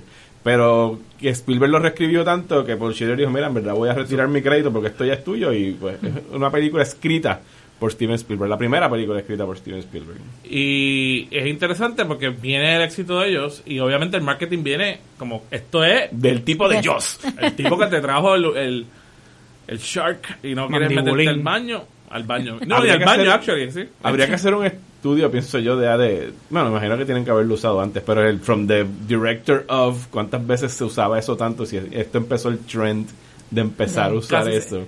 Con, con Hitchcock pasaba Sí, mucho, pero Hitchcock eh. Hitchcock, obviamente eres un salía. No, O y sea, pero Hitchcock- ya, Hitchcock, Hitchcock en Exacto, trepado. Aquí exacto. Spielberg tenía una película. película. Aquí se están Y no pasando tenía ya en- 30 años todavía. Sí, pero lo, lo que te quiero decir es que hay un precede- hay precedentes. Claro, sí lo hay, Hay precedentes de estos directores que From the mind cosas. of Alfred Eh, Hitchcock. Exacto. Ajá. Y con Hitchcock es interesante, a mí, yo podríamos hacer, a mí me encantaría de hecho hacer un podcast después sobre los trailers de Hitchcock, nada más, olvídate de las películas. Uh, Porque lo voy a apuntar, me gustó eso, eso es una chu- o sea, los trailers de Hitchcock son como obras de arte en sí mismo porque él salía en todos sus cabrones trailers. narraba. El, el- el- sus trailers eran literalmente, ¡Hola! Soy Alfred Hitchcock. anyway. Denouement. Vamos a escuchar algo de Close Encounters.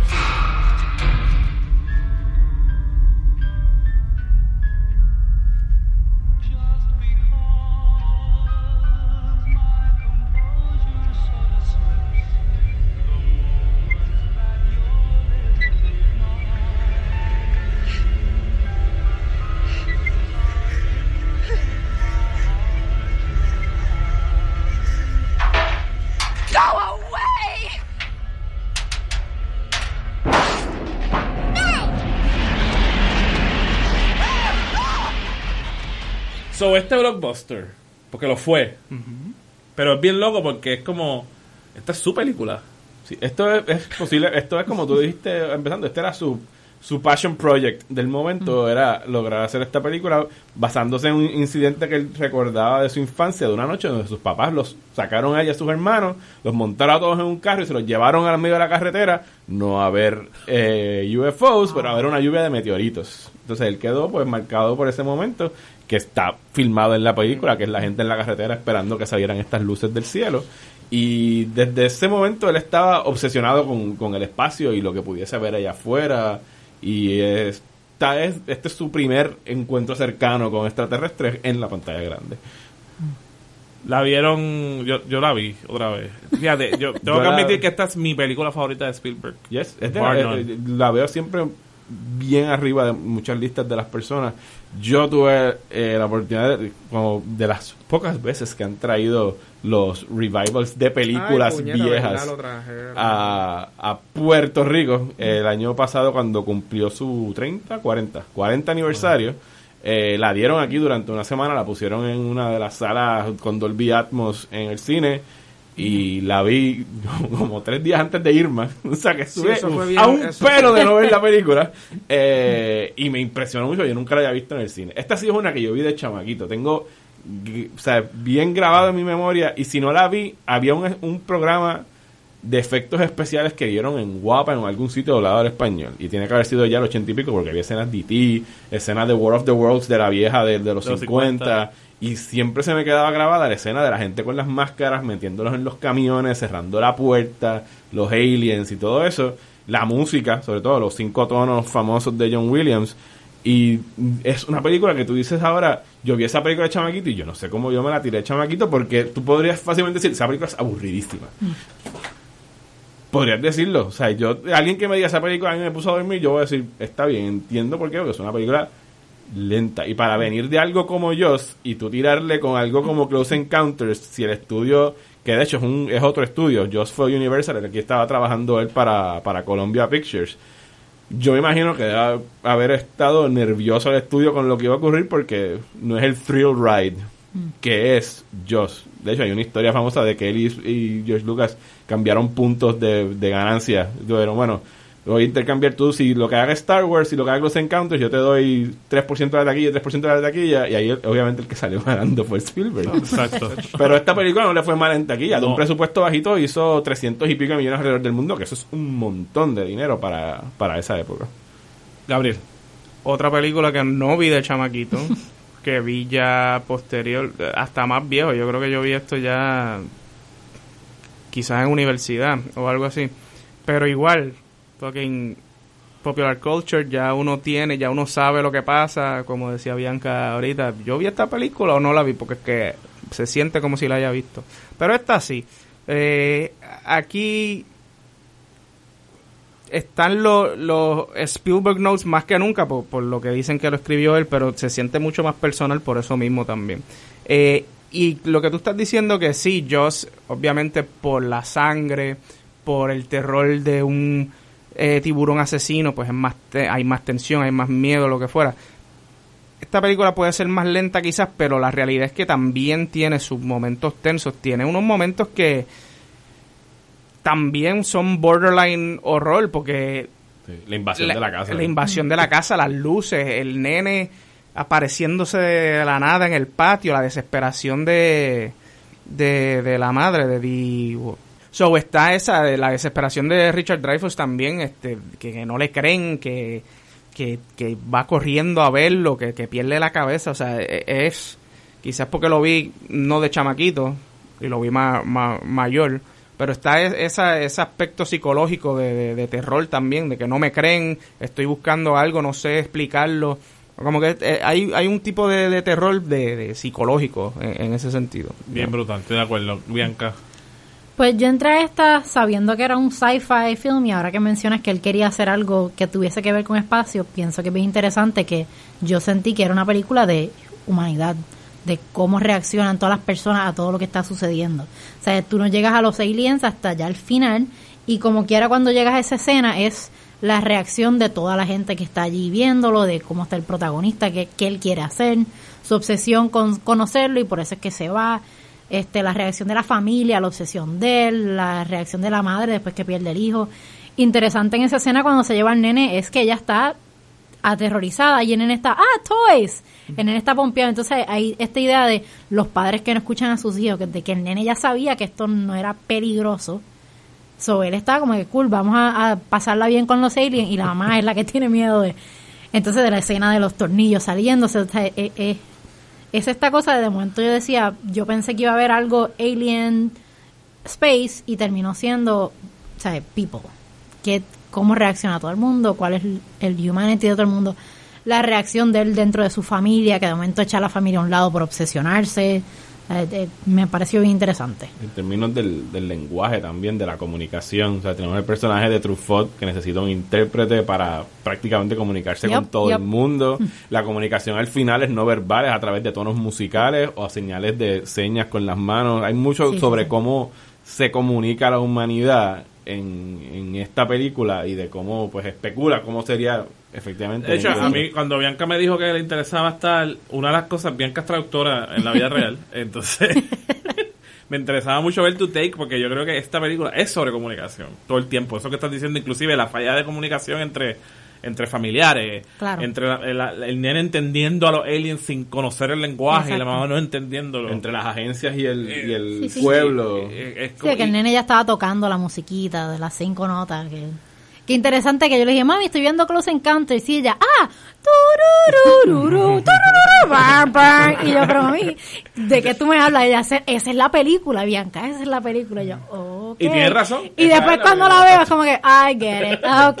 y tiene mucha razón, eh, esa es la ¿Tú no la habías visto? ¿La viste recientemente? sí, la, la Está loca, las tres fueron, ah, la, no, yo la había visto. Eh, bueno, yo, la había visto, entre comillas. Yo vi Dul viernes, yo... Ah, pero que las viste recién. Sí, sí, sí, fue esta semana. Cuando Ezequiel me, me dijo, tienes que verla.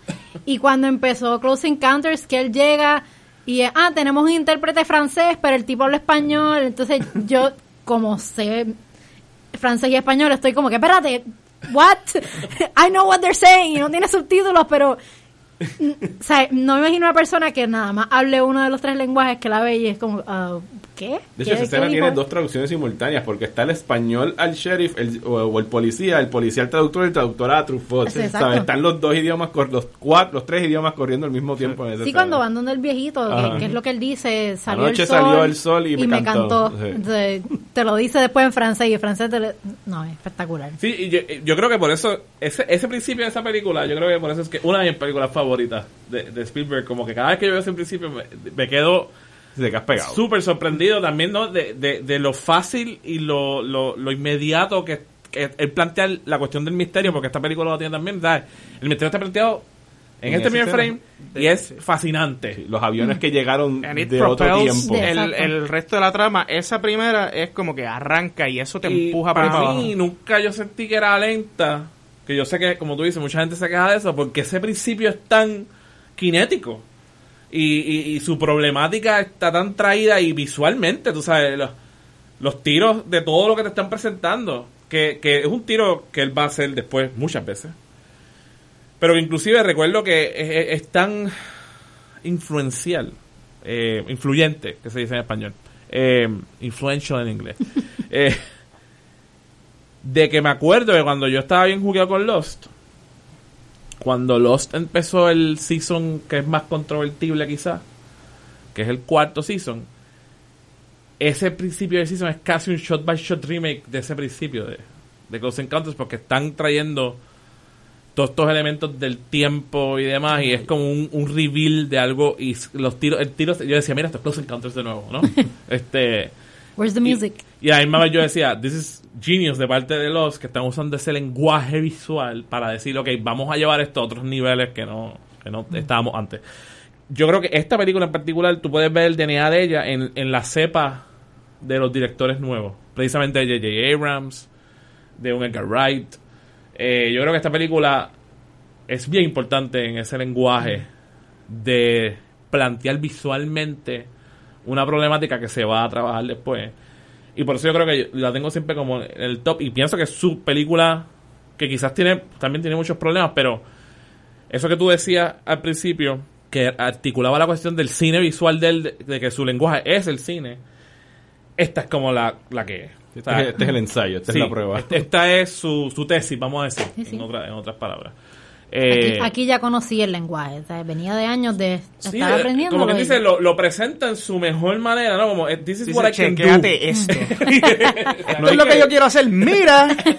Y es que eso- esto es usualmente lo que ocurre en carreras de cineastas que de repente dan un palo que no se imaginaban, como fue Joss para él. Y tú sabes que ahí es que te abren las puertas de, del cine y te dicen, bueno, ¿qué tú quieres hacer? Y tú sabes que a lo mejor este, quizás es tu one chance, tu único chance de hacer este proyecto que tenías en la cabeza y pues le salió. Y yo creo que ahí él tiró soltó todos los cartuchos que tenía, no, o sea, no es que se haya quedado sin gasolina después, aunque eso lo podemos discutir más adelante en el podcast, pero que esta es la película, o sea, este era un proyecto de pasión para él y se nota en, en cada recuadro de la película, de lo bien que está trabajado, de la autenticidad, el, el- el- el enfoque en los detalles, los, ¿cómo se llaman? Los los que trabajan en el tráfico aéreo son empleados Ajá. de tráfico aéreo de verdad, no son actores, porque él quería esa autenticidad que es algo que y, o sea, tendría influencia por ahí para abajo hasta la propia E.T., la escena del, de los médicos hablando sobre E.T., eso es ER. 15 o 18 años después, los médicos hablando en la sala de no, Sí, búscame 20 cc's de esto y la otra de la cosa. o sea, la influencia de pequeñas cosas que Spielberg hace en sus películas que han tenido repercusiones Sí, que, que son así mismo, son escenitas, son cinco segundos. Que, se le quedan indelebles a la gente en la cabeza. Esa escena de los Air Traffic Controllers es fabulosa porque te, te, te crece más el misterio Mm. porque tú lo estás escuchando real time desde... Tú no estás viendo un carajo. Esto es todo... La este, conversación del Air Traffic. Y que se acaba, el- eh, pasa, ellos están sorprendidos. ¿Qué carajo fue eso? ¿Quieres hacer un reporte de UFO? No. No. ¿Y tú quieres hacer un reporte? No. No. ¿Quieres hacer un reporte de algo? Papi, yo no sé ni, ni por dónde no empezar. ni qué, por dónde empezar. Y desde ahí, o sea, esa, esa escena es bastante al principio y ya te está sembrando la paranoia, ya te está sembrando el escepticismo, es que, whatever, Sí, Ese sí, escepticismo, escepticismo. este, de, de, de cómo tratan al que no cree o, o, eh, si alguien lo cree es un loco, so, desde el principio te lo está Yo creo tirando. que viene con lo que tú dices, Bianca, de la humanidad. Y, y yo creo que la cuestión del lenguaje también lo pone, porque que, que es más humano que el lenguaje. Sí, sí. Y esa escena me gustó mucho porque estaban como que hablando uno encima del otro. Entonces tú estás tratando de averiguar qué está pasando, pero está pasando tantas cosas a la vez. Yo tuve que darle rewind y yo, espérate, ¿qué es lo que vieron? También me, me parece interesante de que te dan este lenguaje de que por aquí es que van a pasar los, los aliens y después te lo cambian y te tiran, no, es un helicóptero que viene a, a sacar a la gente. Ya tú es- esperas algo y pa, es otra cosa. Y siento que es lo mismo cu- cuando escuchabas la musiquita y veías los signos este del sign language que hicieron, tú no sabes para qué y llega al final y es, ah, es como se están comunicando. Entonces me, me trajo de vuelta a Arrival. Entonces me pareció interesante que Arrival trataba de, de usar lenguaje escrito para comunicarse y aquí Sí. dijeron, no, no, no, vamos a usar música desde el principio, vamos a dar tonos y sign language por si acaso lo necesitamos. Y es interesante porque inclusive Arrival tiene como ese guiño, porque aunque eh, como tú dices es escrito, sí había unas cosas de sound design Hmm. que es como un guiño a, a, Sí, en a la, lo que hace en la música de, de Johansson, Exacto. definitivamente, sí. Eh, O sea, no, no podemos decir que una película sci-fi del tipo. O sea, que no sea aliens, Invasion. eh, invasion o guerra o lo que sea, que son, digamos, eh, human stories relacionadas con esto, por mencionar el Contact, Interstellar, Arrival, o sea, este tipo de, de sci-fi, cósmico. sí, que existencial, sí. jodiendas así. Aquí estamos. Digo, podemos llegar hasta 2001, pero en verdad esto es más hum- humano, ¿me entiendes? Esto, Sí, esto para los efectos Más de esto es un- everyday. Esto es un art film que costó más caro. O sea, yo no es el. Pero sin embargo tiene, tiene los staples de Blockbuster también por la cuestión del pacing. Porque aunque aunque sí yo pienso que hay gente que dice, ay, es aburrida, yo creo que es bien kinética en realidad. No, O sea, cuando yo lo decía lo de aburrir al principio, lo estoy hablando en términos un chamaquito. Sí, fue sí, una sí, por película eso, porque, pesada. porque se siente más lenta. Pero yo pienso que el pacing sí está ahí. O sea, el pacing del blockbuster. La cuestión de que te estoy dando toda esta información y tú tienes que bregar con este misterio y eventualmente te voy a enseñar un denouement y lo que lo hace para mí art film es que precisamente el denouement es lo que, lo que tú te esperas. El denouement es pacífico. Mm. Que creo que precisamente Es quizás por esa... Sí, o sea, eso para mí quizás por eso es que es una de mis favoritas de él, porque para mí mismo, como yo la trabajé en mi cabeza, a lo que estoy acostumbrado, el hecho de que lo- los aliens no venían a matarnos, sencillamente se querían comunicar, y que es literalmente un final pacífico. Y que llevan tiempo comunicándose, porque no es la primera vez que vienen. Exacto. Es lo que a mí me un poco me voló la cabeza de cuando la vi de chamaco, porque era como que, espérate, esto no, no vinieron a... No van a guerrear, no hay láseres. Y, y que eran tamaño niño y las caras del, del alien parecían a las caras del nene chiquito. Sí, sí, hay, hay un juego ahí que a mí mismo me sedució de chamaco. Pero tiene los elementos y también los vemos repetidos después en el espectáculo, porque también es una película de espectáculo. Son Porque- bright spaceships, tú sabes. Sí, Bueno, sí. el final de Cosas no Spielberg has visto. eh, ha dicho famosamente que a él nada se le ha hecho tan difícil en su carrera como editar los últimos 35 minutos de esta película. Que los 35 minutos son desde que ellos llegan a Devil's Tower, Tower. eh, por ahí para abajo. Esos son 35 minutos hasta que se acaba. Y puedo entender el hecho de de la de la a lo mejor la aprensión de él a cómo editarlo en el sentido de cómo yo hago esto dinámico, ¿sabes? Porque como tú dices, no se están cayendo a tiros, no es un no es un es, es un set piece, pero no es un action set piece, es todo música, sonido, luces y es fascinante, ¿sabes? Es uno de los mejores A mí finales. todavía, tengo que decir, estamos hablando de él Y te me-. Sí, sí, me, me conmueve, Es mano. ¿Qué carajo? Me conmueve. En verdad, ese final a mí todavía me conmueve. Y, y, y eh, de aquí hay un hay una hay una de la de los ensayos de Tony Lung de Ajá. Every Frame is a Painting muy bueno que le habla del Spielberg face Ajá. la famosa cara de Spielberg Sí, de, y aquí de- está de- de que ese es el, Sí, sí. el zoom que se hace un poquito lento hacia la, la cara. humanidad. que es lo que tú Sí. decías de enseñar la humanidad esa cuestión de ver la reacción de los humanos o los personajes Sí. a lo que está pasando y no enseñarte lo que está pasando Exacto. y eso es súper efectivo. Y es o- otra lección que yo creo que no han aprendido. o sea, nuestros blockbusters contemporáneos No, te quieren enseñar todo. No, No hay es, nada de es- Spielberg Face, pero con la explosión detrás de la persona Eh, exacto. Sí, sí, y no. entonces lo, lo, lo desinfla, mano. Lo desinfla. Y aquí todavía, yo pienso que ese final, eh, ese amazement que tienen ellos cuando de momento se dan cuenta que es música, que, todo, que todo es música y que la música tiene sentido a ellos, y, pero que están comunicándose. Y todos ellos están literalmente in awe. Tú compartes ese awe, ¿no? Y eso es lo que era el Spielberg Face. Es como, Spielberg te está filmando a ti. Sí, viendo sí. este show. No, la, la escena de cuando llegan los aliens ahí al final, que o sea, tú ves las lucecitas como que uniéndose y separándose. Yo de momento me vi reflejada en el televisor y yo tenía la cara del Spielberg Face de ¡Wow! ¡Qué cool! Llegaron los aliens. Y con todo que sus efectos especiales también have, have not dated that well. O sea, Mm. no son los, los efectos especiales que mejoran. Eh, Mano, yo diría que el Mothership sí sigue viendo para mí Sí, para sí, sí, sí, pero Tampoco todavía hay unos es- composites, hay unos composites con la Eso, luz. sí, que por ejemplo, sí. un 2001 como es más trippy, Que de hecho el mismo tipo es Douglas Trumbull. Es el mismo tipo, exacto. Y el que hizo también los efectos del Cosmos Party of Life. El tipo lleva muchos, Ahora sé que el trabajando. 2001 que es más trippy, pues pasa más con ficha de que tú en verdad te vas en el viaje. Aquí se nota que es una película de los 80, par de veces, por los De los de 70. la luz, de los 70. Sí, bueno, Ajá. late 70s, ¿no? Casi Ajá. 80, 77. Siete, 77. Sí, este... ¿Salió Eh, antes o después de Star Wars? Después. Esta salió Pero a fin de año. peleándose así como un par de meses. sí, No, no, eh, Star Wars fue en mayo, esta fue en noviembre. Por eso, fue noviembre. Ah, sí, sí. sí, sí. Y un poco lo que tú decías, yo leí que el miedo principal del estudio fue como que, como salió después de Star Wars, estaban como que, bueno, pero por lo menos tenemos una película de espacio. Sí, Y es del, y es del y director de igualita. Sí, sí, pero tú sabes como lo que está dando la mentalidad era como Sí, que la gente ya. quería el espacio. Star Wars pegó. What's hot? Space? Do it. We, we have one, We have actually. It's Like, slower, it's but same, but it's it okay. Pero no es en el espacio, pero vienen del espacio. Y tiene trippy stuff, tú sabes. Tiene aliens. Van a salir, they're gonna walk. Tú ponle en el póster bien grande From the guy that made Jaws. In, space. Pues aquí sí yo veo también de, de lo que el blockbuster se lleva de aquí, el grandiose. Porque El esta película en mucho, en corto tiempo te lleva también a muchos sitios. Esa cuestión de como... hay un- Baja a el India, baja a epicness. México. o sea, como Diferentes sitios en el es mundo. un evento está pasando a la vez en el mundo, ¿no? Sí, es el, el de Independence Day cuando están atacando en Rusia, están Literal. atacando en Londres. Ajá, literal, Pero literal. aquí no están Hay atacando nada. agencia- agencias gubernamentales que no saben qué hacer, jeeps, es helicópteros, laboratorios ambulantes. ¿Qué está pasando? Conspiraciones, las vacas se están muriendo, tienen que irse de esta zona. Exacto. se Religiosidad. Ah, the air is fine, the air is fine. Este, yo, yo me sorprende, again, los teen, ¿sabes?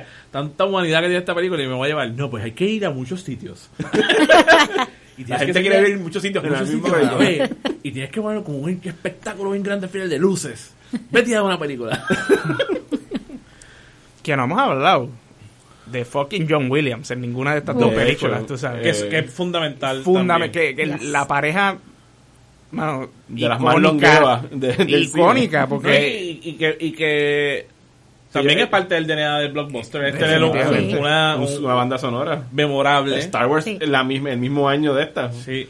Pero Claro, que sea animal memorable. John Williams. Que te ¿Ah? ¿Qué recuerde. animal es John Williams? no, no, animal. este, lo que es John Williams del 75 al 85 era, era una cosa estúpida. O sea, Pero fíjate, que a la misma vez, un John, un John Williams que lo que está haciendo es mirando para el blockbuster y porque él estaba haciendo unas cosas que no tenían que ver nada con el que está, que estaban súper nítidas que las debo de hacer porque de momento esto Pegó allá. Ajá. y precisamente quizás Close Encounters también es de mis favoritas ya de viejo porque precisamente en Close Encounters está la experimentación de su De hecho, de Close- su música que no era Star Wars Sí, no- y no la era- fanfarria ahí van De hecho, Close Encounters, él compone la música antes de que acaben de hacer la película. Correcto. Él entrega la música a Spielberg y Spielberg edita la película o específicamente el final alrededor de esa música. Exactamente. A ese nivel de respeto tan temprano en su relación. Yo es que yo imagino que después de Joss, que la historia es bien famosa de que eh, Spielberg va al estudio de John Williams y dijo, ah, ya tengo el tema del, del tiburón y son estas dos notas del piano, tun, tun, tun", y él como que, ¿en serio, loco? O sea, yo te pedí un- una banda sonora y tú me estás dando dos teclas del piano y yo, "Shh, Vela. hazme caso. Confía, y, es- o sea, y son dos películas, aquellas son cinco notas, eh, yo son dos notas, aquí son cinco. Cinco. Son temas icónicos del cine. O sea, tú le, a lo que dijo tu mamá, o sea, Sí, es, es Joseph, eso. tan, tan, tan, tan, tú le haces a cualquier persona eso, sabes Ya que sabes. no tienes que saber qué es, yo sabes que hay un peligro, Peligro, sí. punto. O sea, aunque nunca has visto ellos, tú has escuchado ese sonido y representa peligro. Y el de Close Encounters, bueno, es mi ringtone. O sea, yo no adoro eh, ese sonido. Y, y, y entonces to- todas las, de momento todos los blockbusters van a necesitar siempre algo icónico musical. Eh, eh, recuerda a la gente. Los Tratan. buenos Bueno. tratan. Empezaron y quizás, pero ya es... No. ya los blockbusters ya. de hoy Porque lo que los blockbusters lo que hacen es copiar lo que, o sea, ya, llegamos a un punto que, y Copias algo suficiente y se borra, o claro. sea, que ya, ya es como hacer Joss otra vez. O sea, llegamos al punto de que es, hazme algo que se parezca a Joss. Hazme algo que se parezca Un sonido O icónico. sea, ya, ya no es que es icónico en sí mismo, sino que literalmente es un copy-paste de lo que pasó, que es un problema de lo que estamos hablando, de, de que esto es como coger Again, la... Es ruido sobre el ruido. Exactamente, porque ya todo es súper ruidoso. Sí, porque Eh, ahora mismo en las secuencias que se tiran al final de los blockbusters, tú no puedes apenas escuchar el Nada, score. No. nada. Sí, es verdad, es verdad. Esta película, Joss es la música y lo que está pasando en el mar. No hay Cierto. griterías ni explosiones No, ni nada. y y fíjate, eso que dices es verdad, porque también las dos, pe- todas estas películas juegan con silencios largos y después momentos específicos que sale la música, porque tampoco es que la música acompaña toda la acción. Y eso es lo que ayuda también a que sea más icónico. Y es algo que hemos perdido por completo ahora. Que de hecho todo el tiempo está la música, pa, pa, pa, pa, Hasta pa, el- debajo del ruido. Y el propio Spielberg ha pecado de esto, porque a Sí, medida sí, que han avanzado las películas de él, cada vez, no es que cada vez depende más, porque él pues, todavía pienso que es muy buen director, pero sí hay, la música de John Williams la usa más que lo que lo usaba Correcto. antes. Muchas veces para esa sugestión de esto es lo que quiero que sientas, aquí yo. que lo vamos a ver cuando lleguemos a Jurassic Park, lo vamos a ver bien brutal en Jurassic Park. Jurassic Park es uno de los worst offenders en ese sentido. Lo que pasa es que la música es bien buena. Sí. Entonces, uno perdona un poco, pero ¿sabes? Jurassic Park es como que tú quieres tensión es como y quieres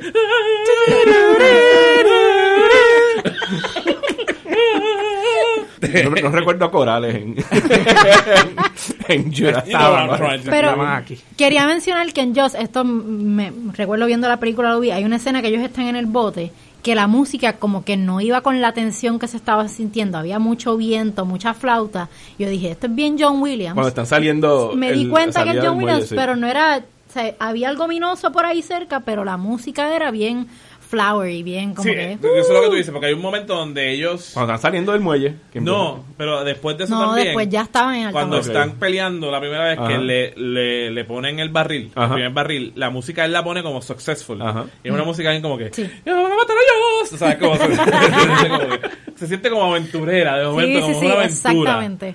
Pero después cambia el tono porque yo yo creo que ese es el juego, ¿no? Como que, ah, e- esta gente va a hacerlo y después no, silencio. Son los cues manipuladores de la audiencia también. Y después llega el. No, es- bom, bom, bom, bom. ¿sabes? This is gonna be bad. This is bad. This is bad. This is a big fucking shark. Eh, we're gonna need a bigger Un boat. barril, no. El, el- el el manipuleo de la audiencia es bien esencial también en los blockbusters. Súper esencial. Súper y esencial. va con la música, pero también va con lo que estamos hablando de la caracterización por, por one-liners o por sin sobreexplicar que tú te identificas para que cuando pase algo dices, ah, coño, pero eso es como yo. Y Sí. De hecho, y la manipulación casi siempre se usa como un como algo negativo. Yo pienso que los blockbusters tú quieres que vayan y te manipulen, tú quieres ir a sentir y que te muevan y dime, entretenme, ¿sabes? Juega conmigo. O sea, Hay- yo, hay yo empecé a tomar las manipulaciones en películas, qué sé yo, más dramáticas donde quieren Como Schindler's List. Forrest Gump. Forrest Gump. hate. Forrest Gump. como Forrest Gump, que aquí esto es una mala palabra, siempre lo ha sido en este podcast, saludo a Paolo. Eh, Sí, pero yo quiero decir que yo Schindler's List la odio desde ya. Ok. Eso quería decirlo. No, hablamos de eso en próximo. no, en realidad no vamos a estar hablando de Schindler's List. No, no, por eso, pero- por eso lo estoy diciendo ahora. Ahora quiero hacer una, ahora ¿Quieres quiero extender la, eh, la serie de miniserie de Spielberg.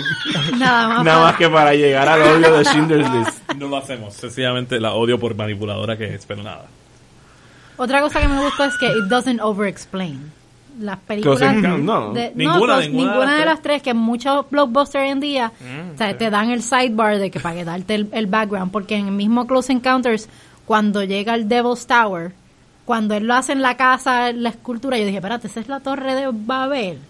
Entonces, eso ayuda. La película sí es lenta, pero siempre estás pensando porque no te está dando, no te está over-explaining things. No es el, oh my god, it looks Que- like the Tower of Babel. Que de hecho cuando le...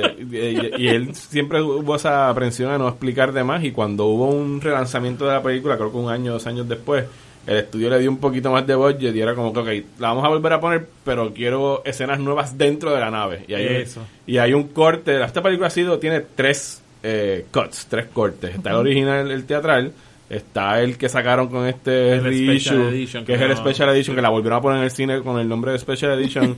para los que decían que Star Wars fue el primero que se tiró el Special Edition, no, No. esto pasó en el setenta y pico. Y pusieron escenas adentro de la nave que Spielberg nunca le gustaron. Entonces, cuando volvían a hacer el, el tercer reissue, creo que fue para el Blu-ray o para el DVD, él cogió cosas que le gustaron de ese Special Edition y le quitó la que no les gustaron. Y entonces ya está el Director's Director's Scott. Exacto. Eh, que es muy bueno. O sea, lo, lo que le añade, eh, no recuerdo específicamente quién, pero el Guser le quita cosas que no le gustaron del primer corte. Ok. Y en la duración, en realidad, estamos hablando de segundos. O sea, las variaciones son cortes Sí, mínimos. Sí, sí. No, no se alteran mucho. Pero eso que dicen yo creo que es súper esencial de, del valor de, de ese lenguaje que le está creando sí. Que perdemos nosotros en los blockbusters Sí. pro- posteriores. Porque te lo dan todo masticado. Todo no te dejan masticado. nada. O sea, tú llegas y esas son... Es que tú te das cuenta y uno se, Yo lo sé, cuando tú sales de la película... Ok, te gustó, la pasaste bien y a los cinco minutos se te olvidó la película. Desechable Sí. por completo. Pero Sí. bien interesante la comparación que hiciste al principio con Mad Max, porque Mad Max tiene todos estos elementos que estamos hablando. Sí. Nunca, te, so- nunca te explican bien nada. qué? ¿Por Y qué? lo, y lo que te explican viene de, de una, ¿cómo se dice? De alguien que no puedes confiar. Correcto. Depende de quién lo esté diciendo. Y son eh, dos, ¿cómo se dice? Dos discursos que Que chocan. exacto. Eh, y sencillamente tú sigues a esta gente, todo es súper económico, aunque hay escenas de acción eh, de- bien Mm. explosivas, literalmente. pero también hay momentos con la música que la música no está. sí, pero el Eh, craftsmanship está Sí, ahí. bien ¿sabes? parecido a esto que estamos hablando. Las ¿sabes? miradas, los close-ups. Sí, hay close-ups, no, ¿sabes? Sí, yo creo que el más cercano, again, son contemporáneos también, ¿no? Eh, Miller y básicamente Spielberg. Miller y Spielberg, Sí. que este, vienen como Sí, de esa cepa, aunque son de, él es de, él es de Australia, eh, obviamente hay un diálogo de cine mundial ahí.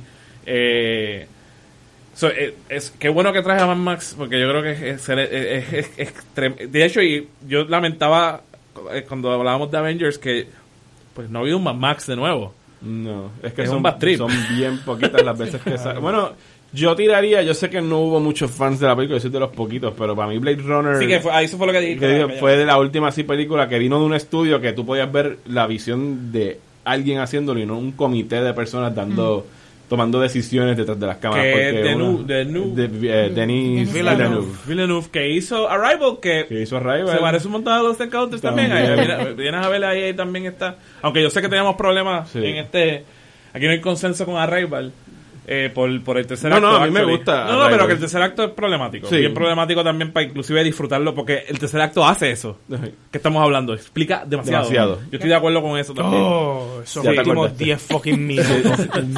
es esa película que yo la estaba viendo y yo, no, Yo no, paren, paren, corta, sí, tira los también, créditos. yo también. ya, que ya, ya era suficiente. sí. Yo estoy de acuerdo también, aunque a mí me gustó mucho. A mí me encanta, a mí me encanta Rival Sí. con todos esos 10 minutos, pero. Hay que hacer un director's cut. Sí. Bueno, pero es que ese- yo creo que ese es ese, no, ahí no. Yo creo que él lo va a defender y todo. Sí. y lo deja. Pero ya, es como. Sí, que esta semana eh, vi que Manola Dargis, la de crítico de cine del New York Times, uno de los críticos de cine, se tiró un semi-rant en, en, en Twitter. Ni siquiera fue un rant, fue un tweet en realidad. Que no era un thread en Twitter. que básicamente ya está cansada de, de que ya no un- tú no ves la visión de alguien en los blockbusters, tú no ves el craftsmanship, tú no ves el movie making. Y es el hecho de que estos blockbusters que se hacen hoy en día eh, son parte de una máquina. Y cuando, al menos que tú no seas un Steven Spielberg o un Christopher Nolan que tú puedes hacer con gusto y gana lo que te dé la- eh, lo que tú quieras cuando tú llegas ya a dirigir o sea algo como lo que va a salir próximamente la película de Han Solo o sea ya cuando Ron Howard llega las escenas de acción están dirigidas y no es por el director es Claro. todo eh, lo que le llaman el previs Ujú. previsualization que son lo que los que trabajan efectos especiales son Claro, los que montan esa secuencia ah, ustedes esto. tienen que hacer la secuencia del Millennium Falcon navegando por aquí el director no tiene puede tener algo de input pero ya está hecho No, el- cuando el- él literalmente llega el, el director lo que hace es ir a ver Ah, mira, y está bien. aprobarla. Por eso, Como pero de- es que no hay sí. esa necesidad Sí, de tú pasar no el dirige, trabajo, no ni dirigirlo, ni hacer nada. Que yo pienso que no es la norma, o sea, es la norma, pero no es, o sea, hay excepciones. Yo pienso en una película como Las Jedi, ahí tú ves la Sí, mano de, sí. de Ryan Johnson Y en Black las Panther. escenas de acción. Sí, y Black, Black Panther. Panther. Compara las escenas de, ves, ver a las escenas de Black de Wakanda en Avengers, que lo mencionamos, Oh, sí. versus la de Black Panther, y son totalmente distintas. Con tú y que tiene escenas genéricas, de momento las escenas que, sa- que se saben que él tuvo... ¿Cuáles son las escenas malas de Black Panther en Wakanda? El El tren con los dos Sí, sí. Los, dos Panthers peleando El se ven acto. asquerosamente Sí, malas esas escenas. Y eso es producto de los estos de previous. los. Pero el, el- el- las del medio son buenísimas porque son súper... Y la James Bond, la de la, Ajá. de, la, de- o sea, La- eh, la del casino, que se nota que él ahí tuvo la mano. Eh, la del medio de cuando están explotando y llevándose a Crot. O sea, ahí tú ves eso mismo que tú estás diciendo y creo que son las que se salvan un poco. Y ahí que vienen las comparaciones con Spielberg también, que habíamos hablado aquella vez, ¿no? Antes, ah, como que eh, Coogler es el próximo Spielberg. Lo que quieren Pero- lo que están diciendo es vi una película que no estaba hecha en la fábrica, o sea, vi aunque estaba hecho en la él. fábrica, yo sentí que se decía algo en la Sí. película. había una voz de alguien. Ajá, se veía eso. Es- En ese sentido sí tienes razón. Porque la mayoría de lo que pasa con estas películas, incluso de, del propio Marvel, con dos o tres excepciones, son unas películas que tú podrías decir, esta película es dirigida por Marvel, punto. O sea, no importa a quién rayos pongan detrás. Exacto, exacto. O sea, en términos cinematográficos no hay nada que las distinga. Sí, y eso, eso definitivamente es uno de estos problemas de que estas películas, y, y yo creo que esa es la atención que a mí me interesaba para esta serie, ¿no? Tú tienes un tipo idiosincrático como Spielberg, que es parte de esta cepa de los auteurs y demás, que termina creando estas fórmulas que nos tienen como con un látigo viendo lo mismo, pero Over sin over ningún tipo de alma, o sea, el- por comité y por privis. Sí. De hecho, ¿Y para eso? bien o para mal, tirando las comparaciones para DC, se puede decir lo que sea, pero Batman vs. Superman y Man of Steel, malas que son, son una película de Zack Snyder. Tú la ves y tú dices, sí, ese es Zack Snyder. o sea, es contrario a... El que Zack Snyder... Ahora, pues es algo... Sí, es, ¿Qué, qué dice Zack Snyder? Sí, sí. Pero tú la ves y dices, claro, eso Es lo hizo el tipo que hizo 300. Está Está claro como el agua. Sí, eso, pero ¿Dónde sí, tienes razón, tienes razón, completamente tienes razón. Bueno, eh, para cerrar entonces esta, estas primeras tres, eh, últimas impresiones que quieran dar sobre, sobre esta trilogía que vimos, Eh, y quizás un poco de preview de lo que viene en, la- en el próximo episodio. Bueno, yo diría fácilmente que los 70 eh, fueron uno de los picos más altos de Spielberg, si no el más alto en, en términos, o sea, en- de los debuts así de, de cineastas grandes que hay en el cine. O sea, un one-two punch como Joss y Close Encounters es difícil de superar. Y en realidad, pues él todavía, en los 80s, a él le va a ir bien con los blockbusters, pero cuando trata de salirse, eh, ahí vamos a empezar a ver en la serie cómo empiezan a encajonar a Spielberg como el monstruo de lo que él creó. Él es el tipo del blockbuster. Y cuando él trata de ser serio, cuando se tira los color purples, cuando se tiran los Empire of the Sun, es como que ah, mira este queriendo jugar acá arriba con, con nosotros la realeza del cine. Y es algo que lo que vamos a, a ver a él luchando durante toda esa década hasta que llega a tu odiada Schindler's List. Eh, tratando de make it y como que lo cojan en serio como alguien que puede hacer otra cosa Claro. que no sean blockbusters. Eh, pero definitivamente este periodo de Spielberg, lo que es esto y el principio de los 80 eh, era imparable, sobre todo en la combinación esa de Spielberg-John Williams. Eso es la síntesis, el origen, el núcleo del blockbuster es esa combinación de música y emociones y dirección y, y, y thrills en, en la pantalla Y grande. literalmente es como Oppenheimer, eh, eh, lo mira y dice, hemos creado un monstruo, ¿cómo que hizo Oppenheimer? I have created the, my I know Shiva Eh, The- Destroyer of Worlds. I have I've become. Destroyer of Worlds. I've become the Destroyer of Cinema. Gabriel. Eh, De hecho, eh, mala que te interrumpa. No, Gabriel, yo no. Pero tú llegaste a ver Ready Player One. No, todavía. Salieron muchos ensayos. Deberías verla y buscarte lo que se escribió, porque muchas de las tesis que se escribieron de eso es sobre cómo Ready Player One es Spielberg reflexionando sobre lo que él ha creado. Sobre el monstruo. Sobre el mo- que de hecho él no escribió Ready Player One, claro, pero claro. Ready Player One es, Sí, es sí. tan y tan y tan influenciada por el cine de Sí, Spielberg en los sí. 80.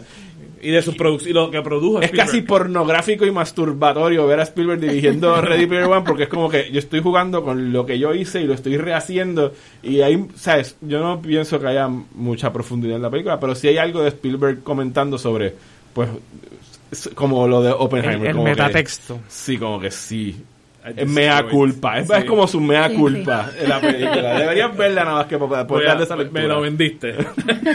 Que, que mucho se escribe en el internet, mano. también, también. Pero de vez en cuando se leen, leen buenos ensayos. O sea, no todo es los No, no, de- puñeta, de, de, de 100 más vale que haya Lo que uno o pasa dos es que, que sirvan, ahora pero es la época, 100. la época de los hot takes. Y Sí, ya sí, tú ves sí, al sí, tipo que sí, quiere sí. decir, yo soy radical porque esta película es una basura. Exacto. Contrarian for contrarian sake. Ajá. Anyway. Eh, sí, los 70... O sea, est- esto es el establecimiento de una nueva manera de hacer cine. So, para bien y para mal. Sí, sí, Joss mató lo que venía de Coppola y toda esta gente que venía arrancando con... Sí, es la película que lo, que lo mata. Como Igual- que- En, en tandem con Star Wars. En Ajá. el, en el, en el studio system, Sí, digamos. sí, sí, sí. Este, porque entonces se enfoca todo en los flagships, en lo, el, ¿me entiendes? En, la, en lo que va a dejar un saco de chavos. Vamos a gastar un cojón de chavos, pero olvídate, vamos a hacer un chavo de chavos, porque Some aunque sean bombs, van a ser chavos por todo el hype que se les crea detrás. Eh, Joss, I still don't get it. Close Encounters está chévere. Eh, en la próxima serie hablaremos mis issues con Indiana Jones. Eh, No, no, no. Raiders of the Lost I'm Ark. sorry, I'm sorry. ¿No la cambiaron oficialmente? Yo digo que No, no, yo soy, para mí es, es Raiders. No, no, claro, pero yo me acuerdo que en el remarketing de, El remarketing de, los- sí, de pero- finales de los sigue- 90. se, se sigue llamando Así Raiders es of the Indiana. Jones, Raiders of the Lost Ark. Sí, pero eso es remarketing. Claro, claro. Pero oficialmente vas a IMDb y es Raiders of the Lost Ark. no doubt. Igual que First No Blood doubt. no es Rambo. Exacto, First Blood. Igual que Y Star Wars, no es Star Wars. De hecho, Rambo tiene de los títulos más del garete en la historia del cine. Es First Blood, First Blood, eh, Rambo, First Blood Part 2, Oh my god. Rambo No, no, no. 3 y John Rambo. No, no consistencia, sí, no hay consistencia. No. Eh, anyway, la mejor época de Spielberg eh, desde AI hasta Munich, pero eso. Hablamos más tarde de eso. Bianca. Eh, Vamos a pues tener que hacer otra serie. las que vienen por ahí, yo las vi de chamaquitas, o las vi con ese childish awe. Ahora que he visto estas tres y estoy viendo el lenguaje y cómo Spielberg lo está usando, estoy looking forward a verlas con otros ojos. So, Así que eso es lo que viene ahora. Eh, el próximo episodio es. En dos semanas eh, vamos a estar hablando sobre E.T. y las películas de Indiana Jones de los 80. Iba a decir algo. no, no, no, solo el dedo. de E.T. Ok, el dedo de está bien. I'll Yo be right here. Yo corto esa parte. Mientras tanto, nos pueden insultar en las redes sociales. O decirnos cosas bonitas. O, si me pueden insultar a mí. Yo estoy súper abierto a los No, no, a mí insultos. también. Insúltenme a mí también. El difusor, lo buscan y me insultan. Yo estoy loco por pelear. Estamos en las redes sociales, nos puedes buscar como Cinemánico Pod en Twitter. Eh, entiendo que estamos en Instagram, pero no hay ni una sola foto. Eh, vamos a tratar de empezar a hacer... soon, soon, soon. Creo que estamos como Cinemánico Podcast. En Gmail nos pueden escribir eh, en cinemánicopodcast.gmail.com. Estamos, les juramos que hay alguien velando ese Te lo juro. Eh, y en Facebook estamos como Cinemánico Pelado. Cinemánico Sin el pelado. Sin el pelado. pelado. Pues nos escuchamos en la próxima edición de Cinemánico dedicado a los blockbusters del DNA de Steven Spielberg.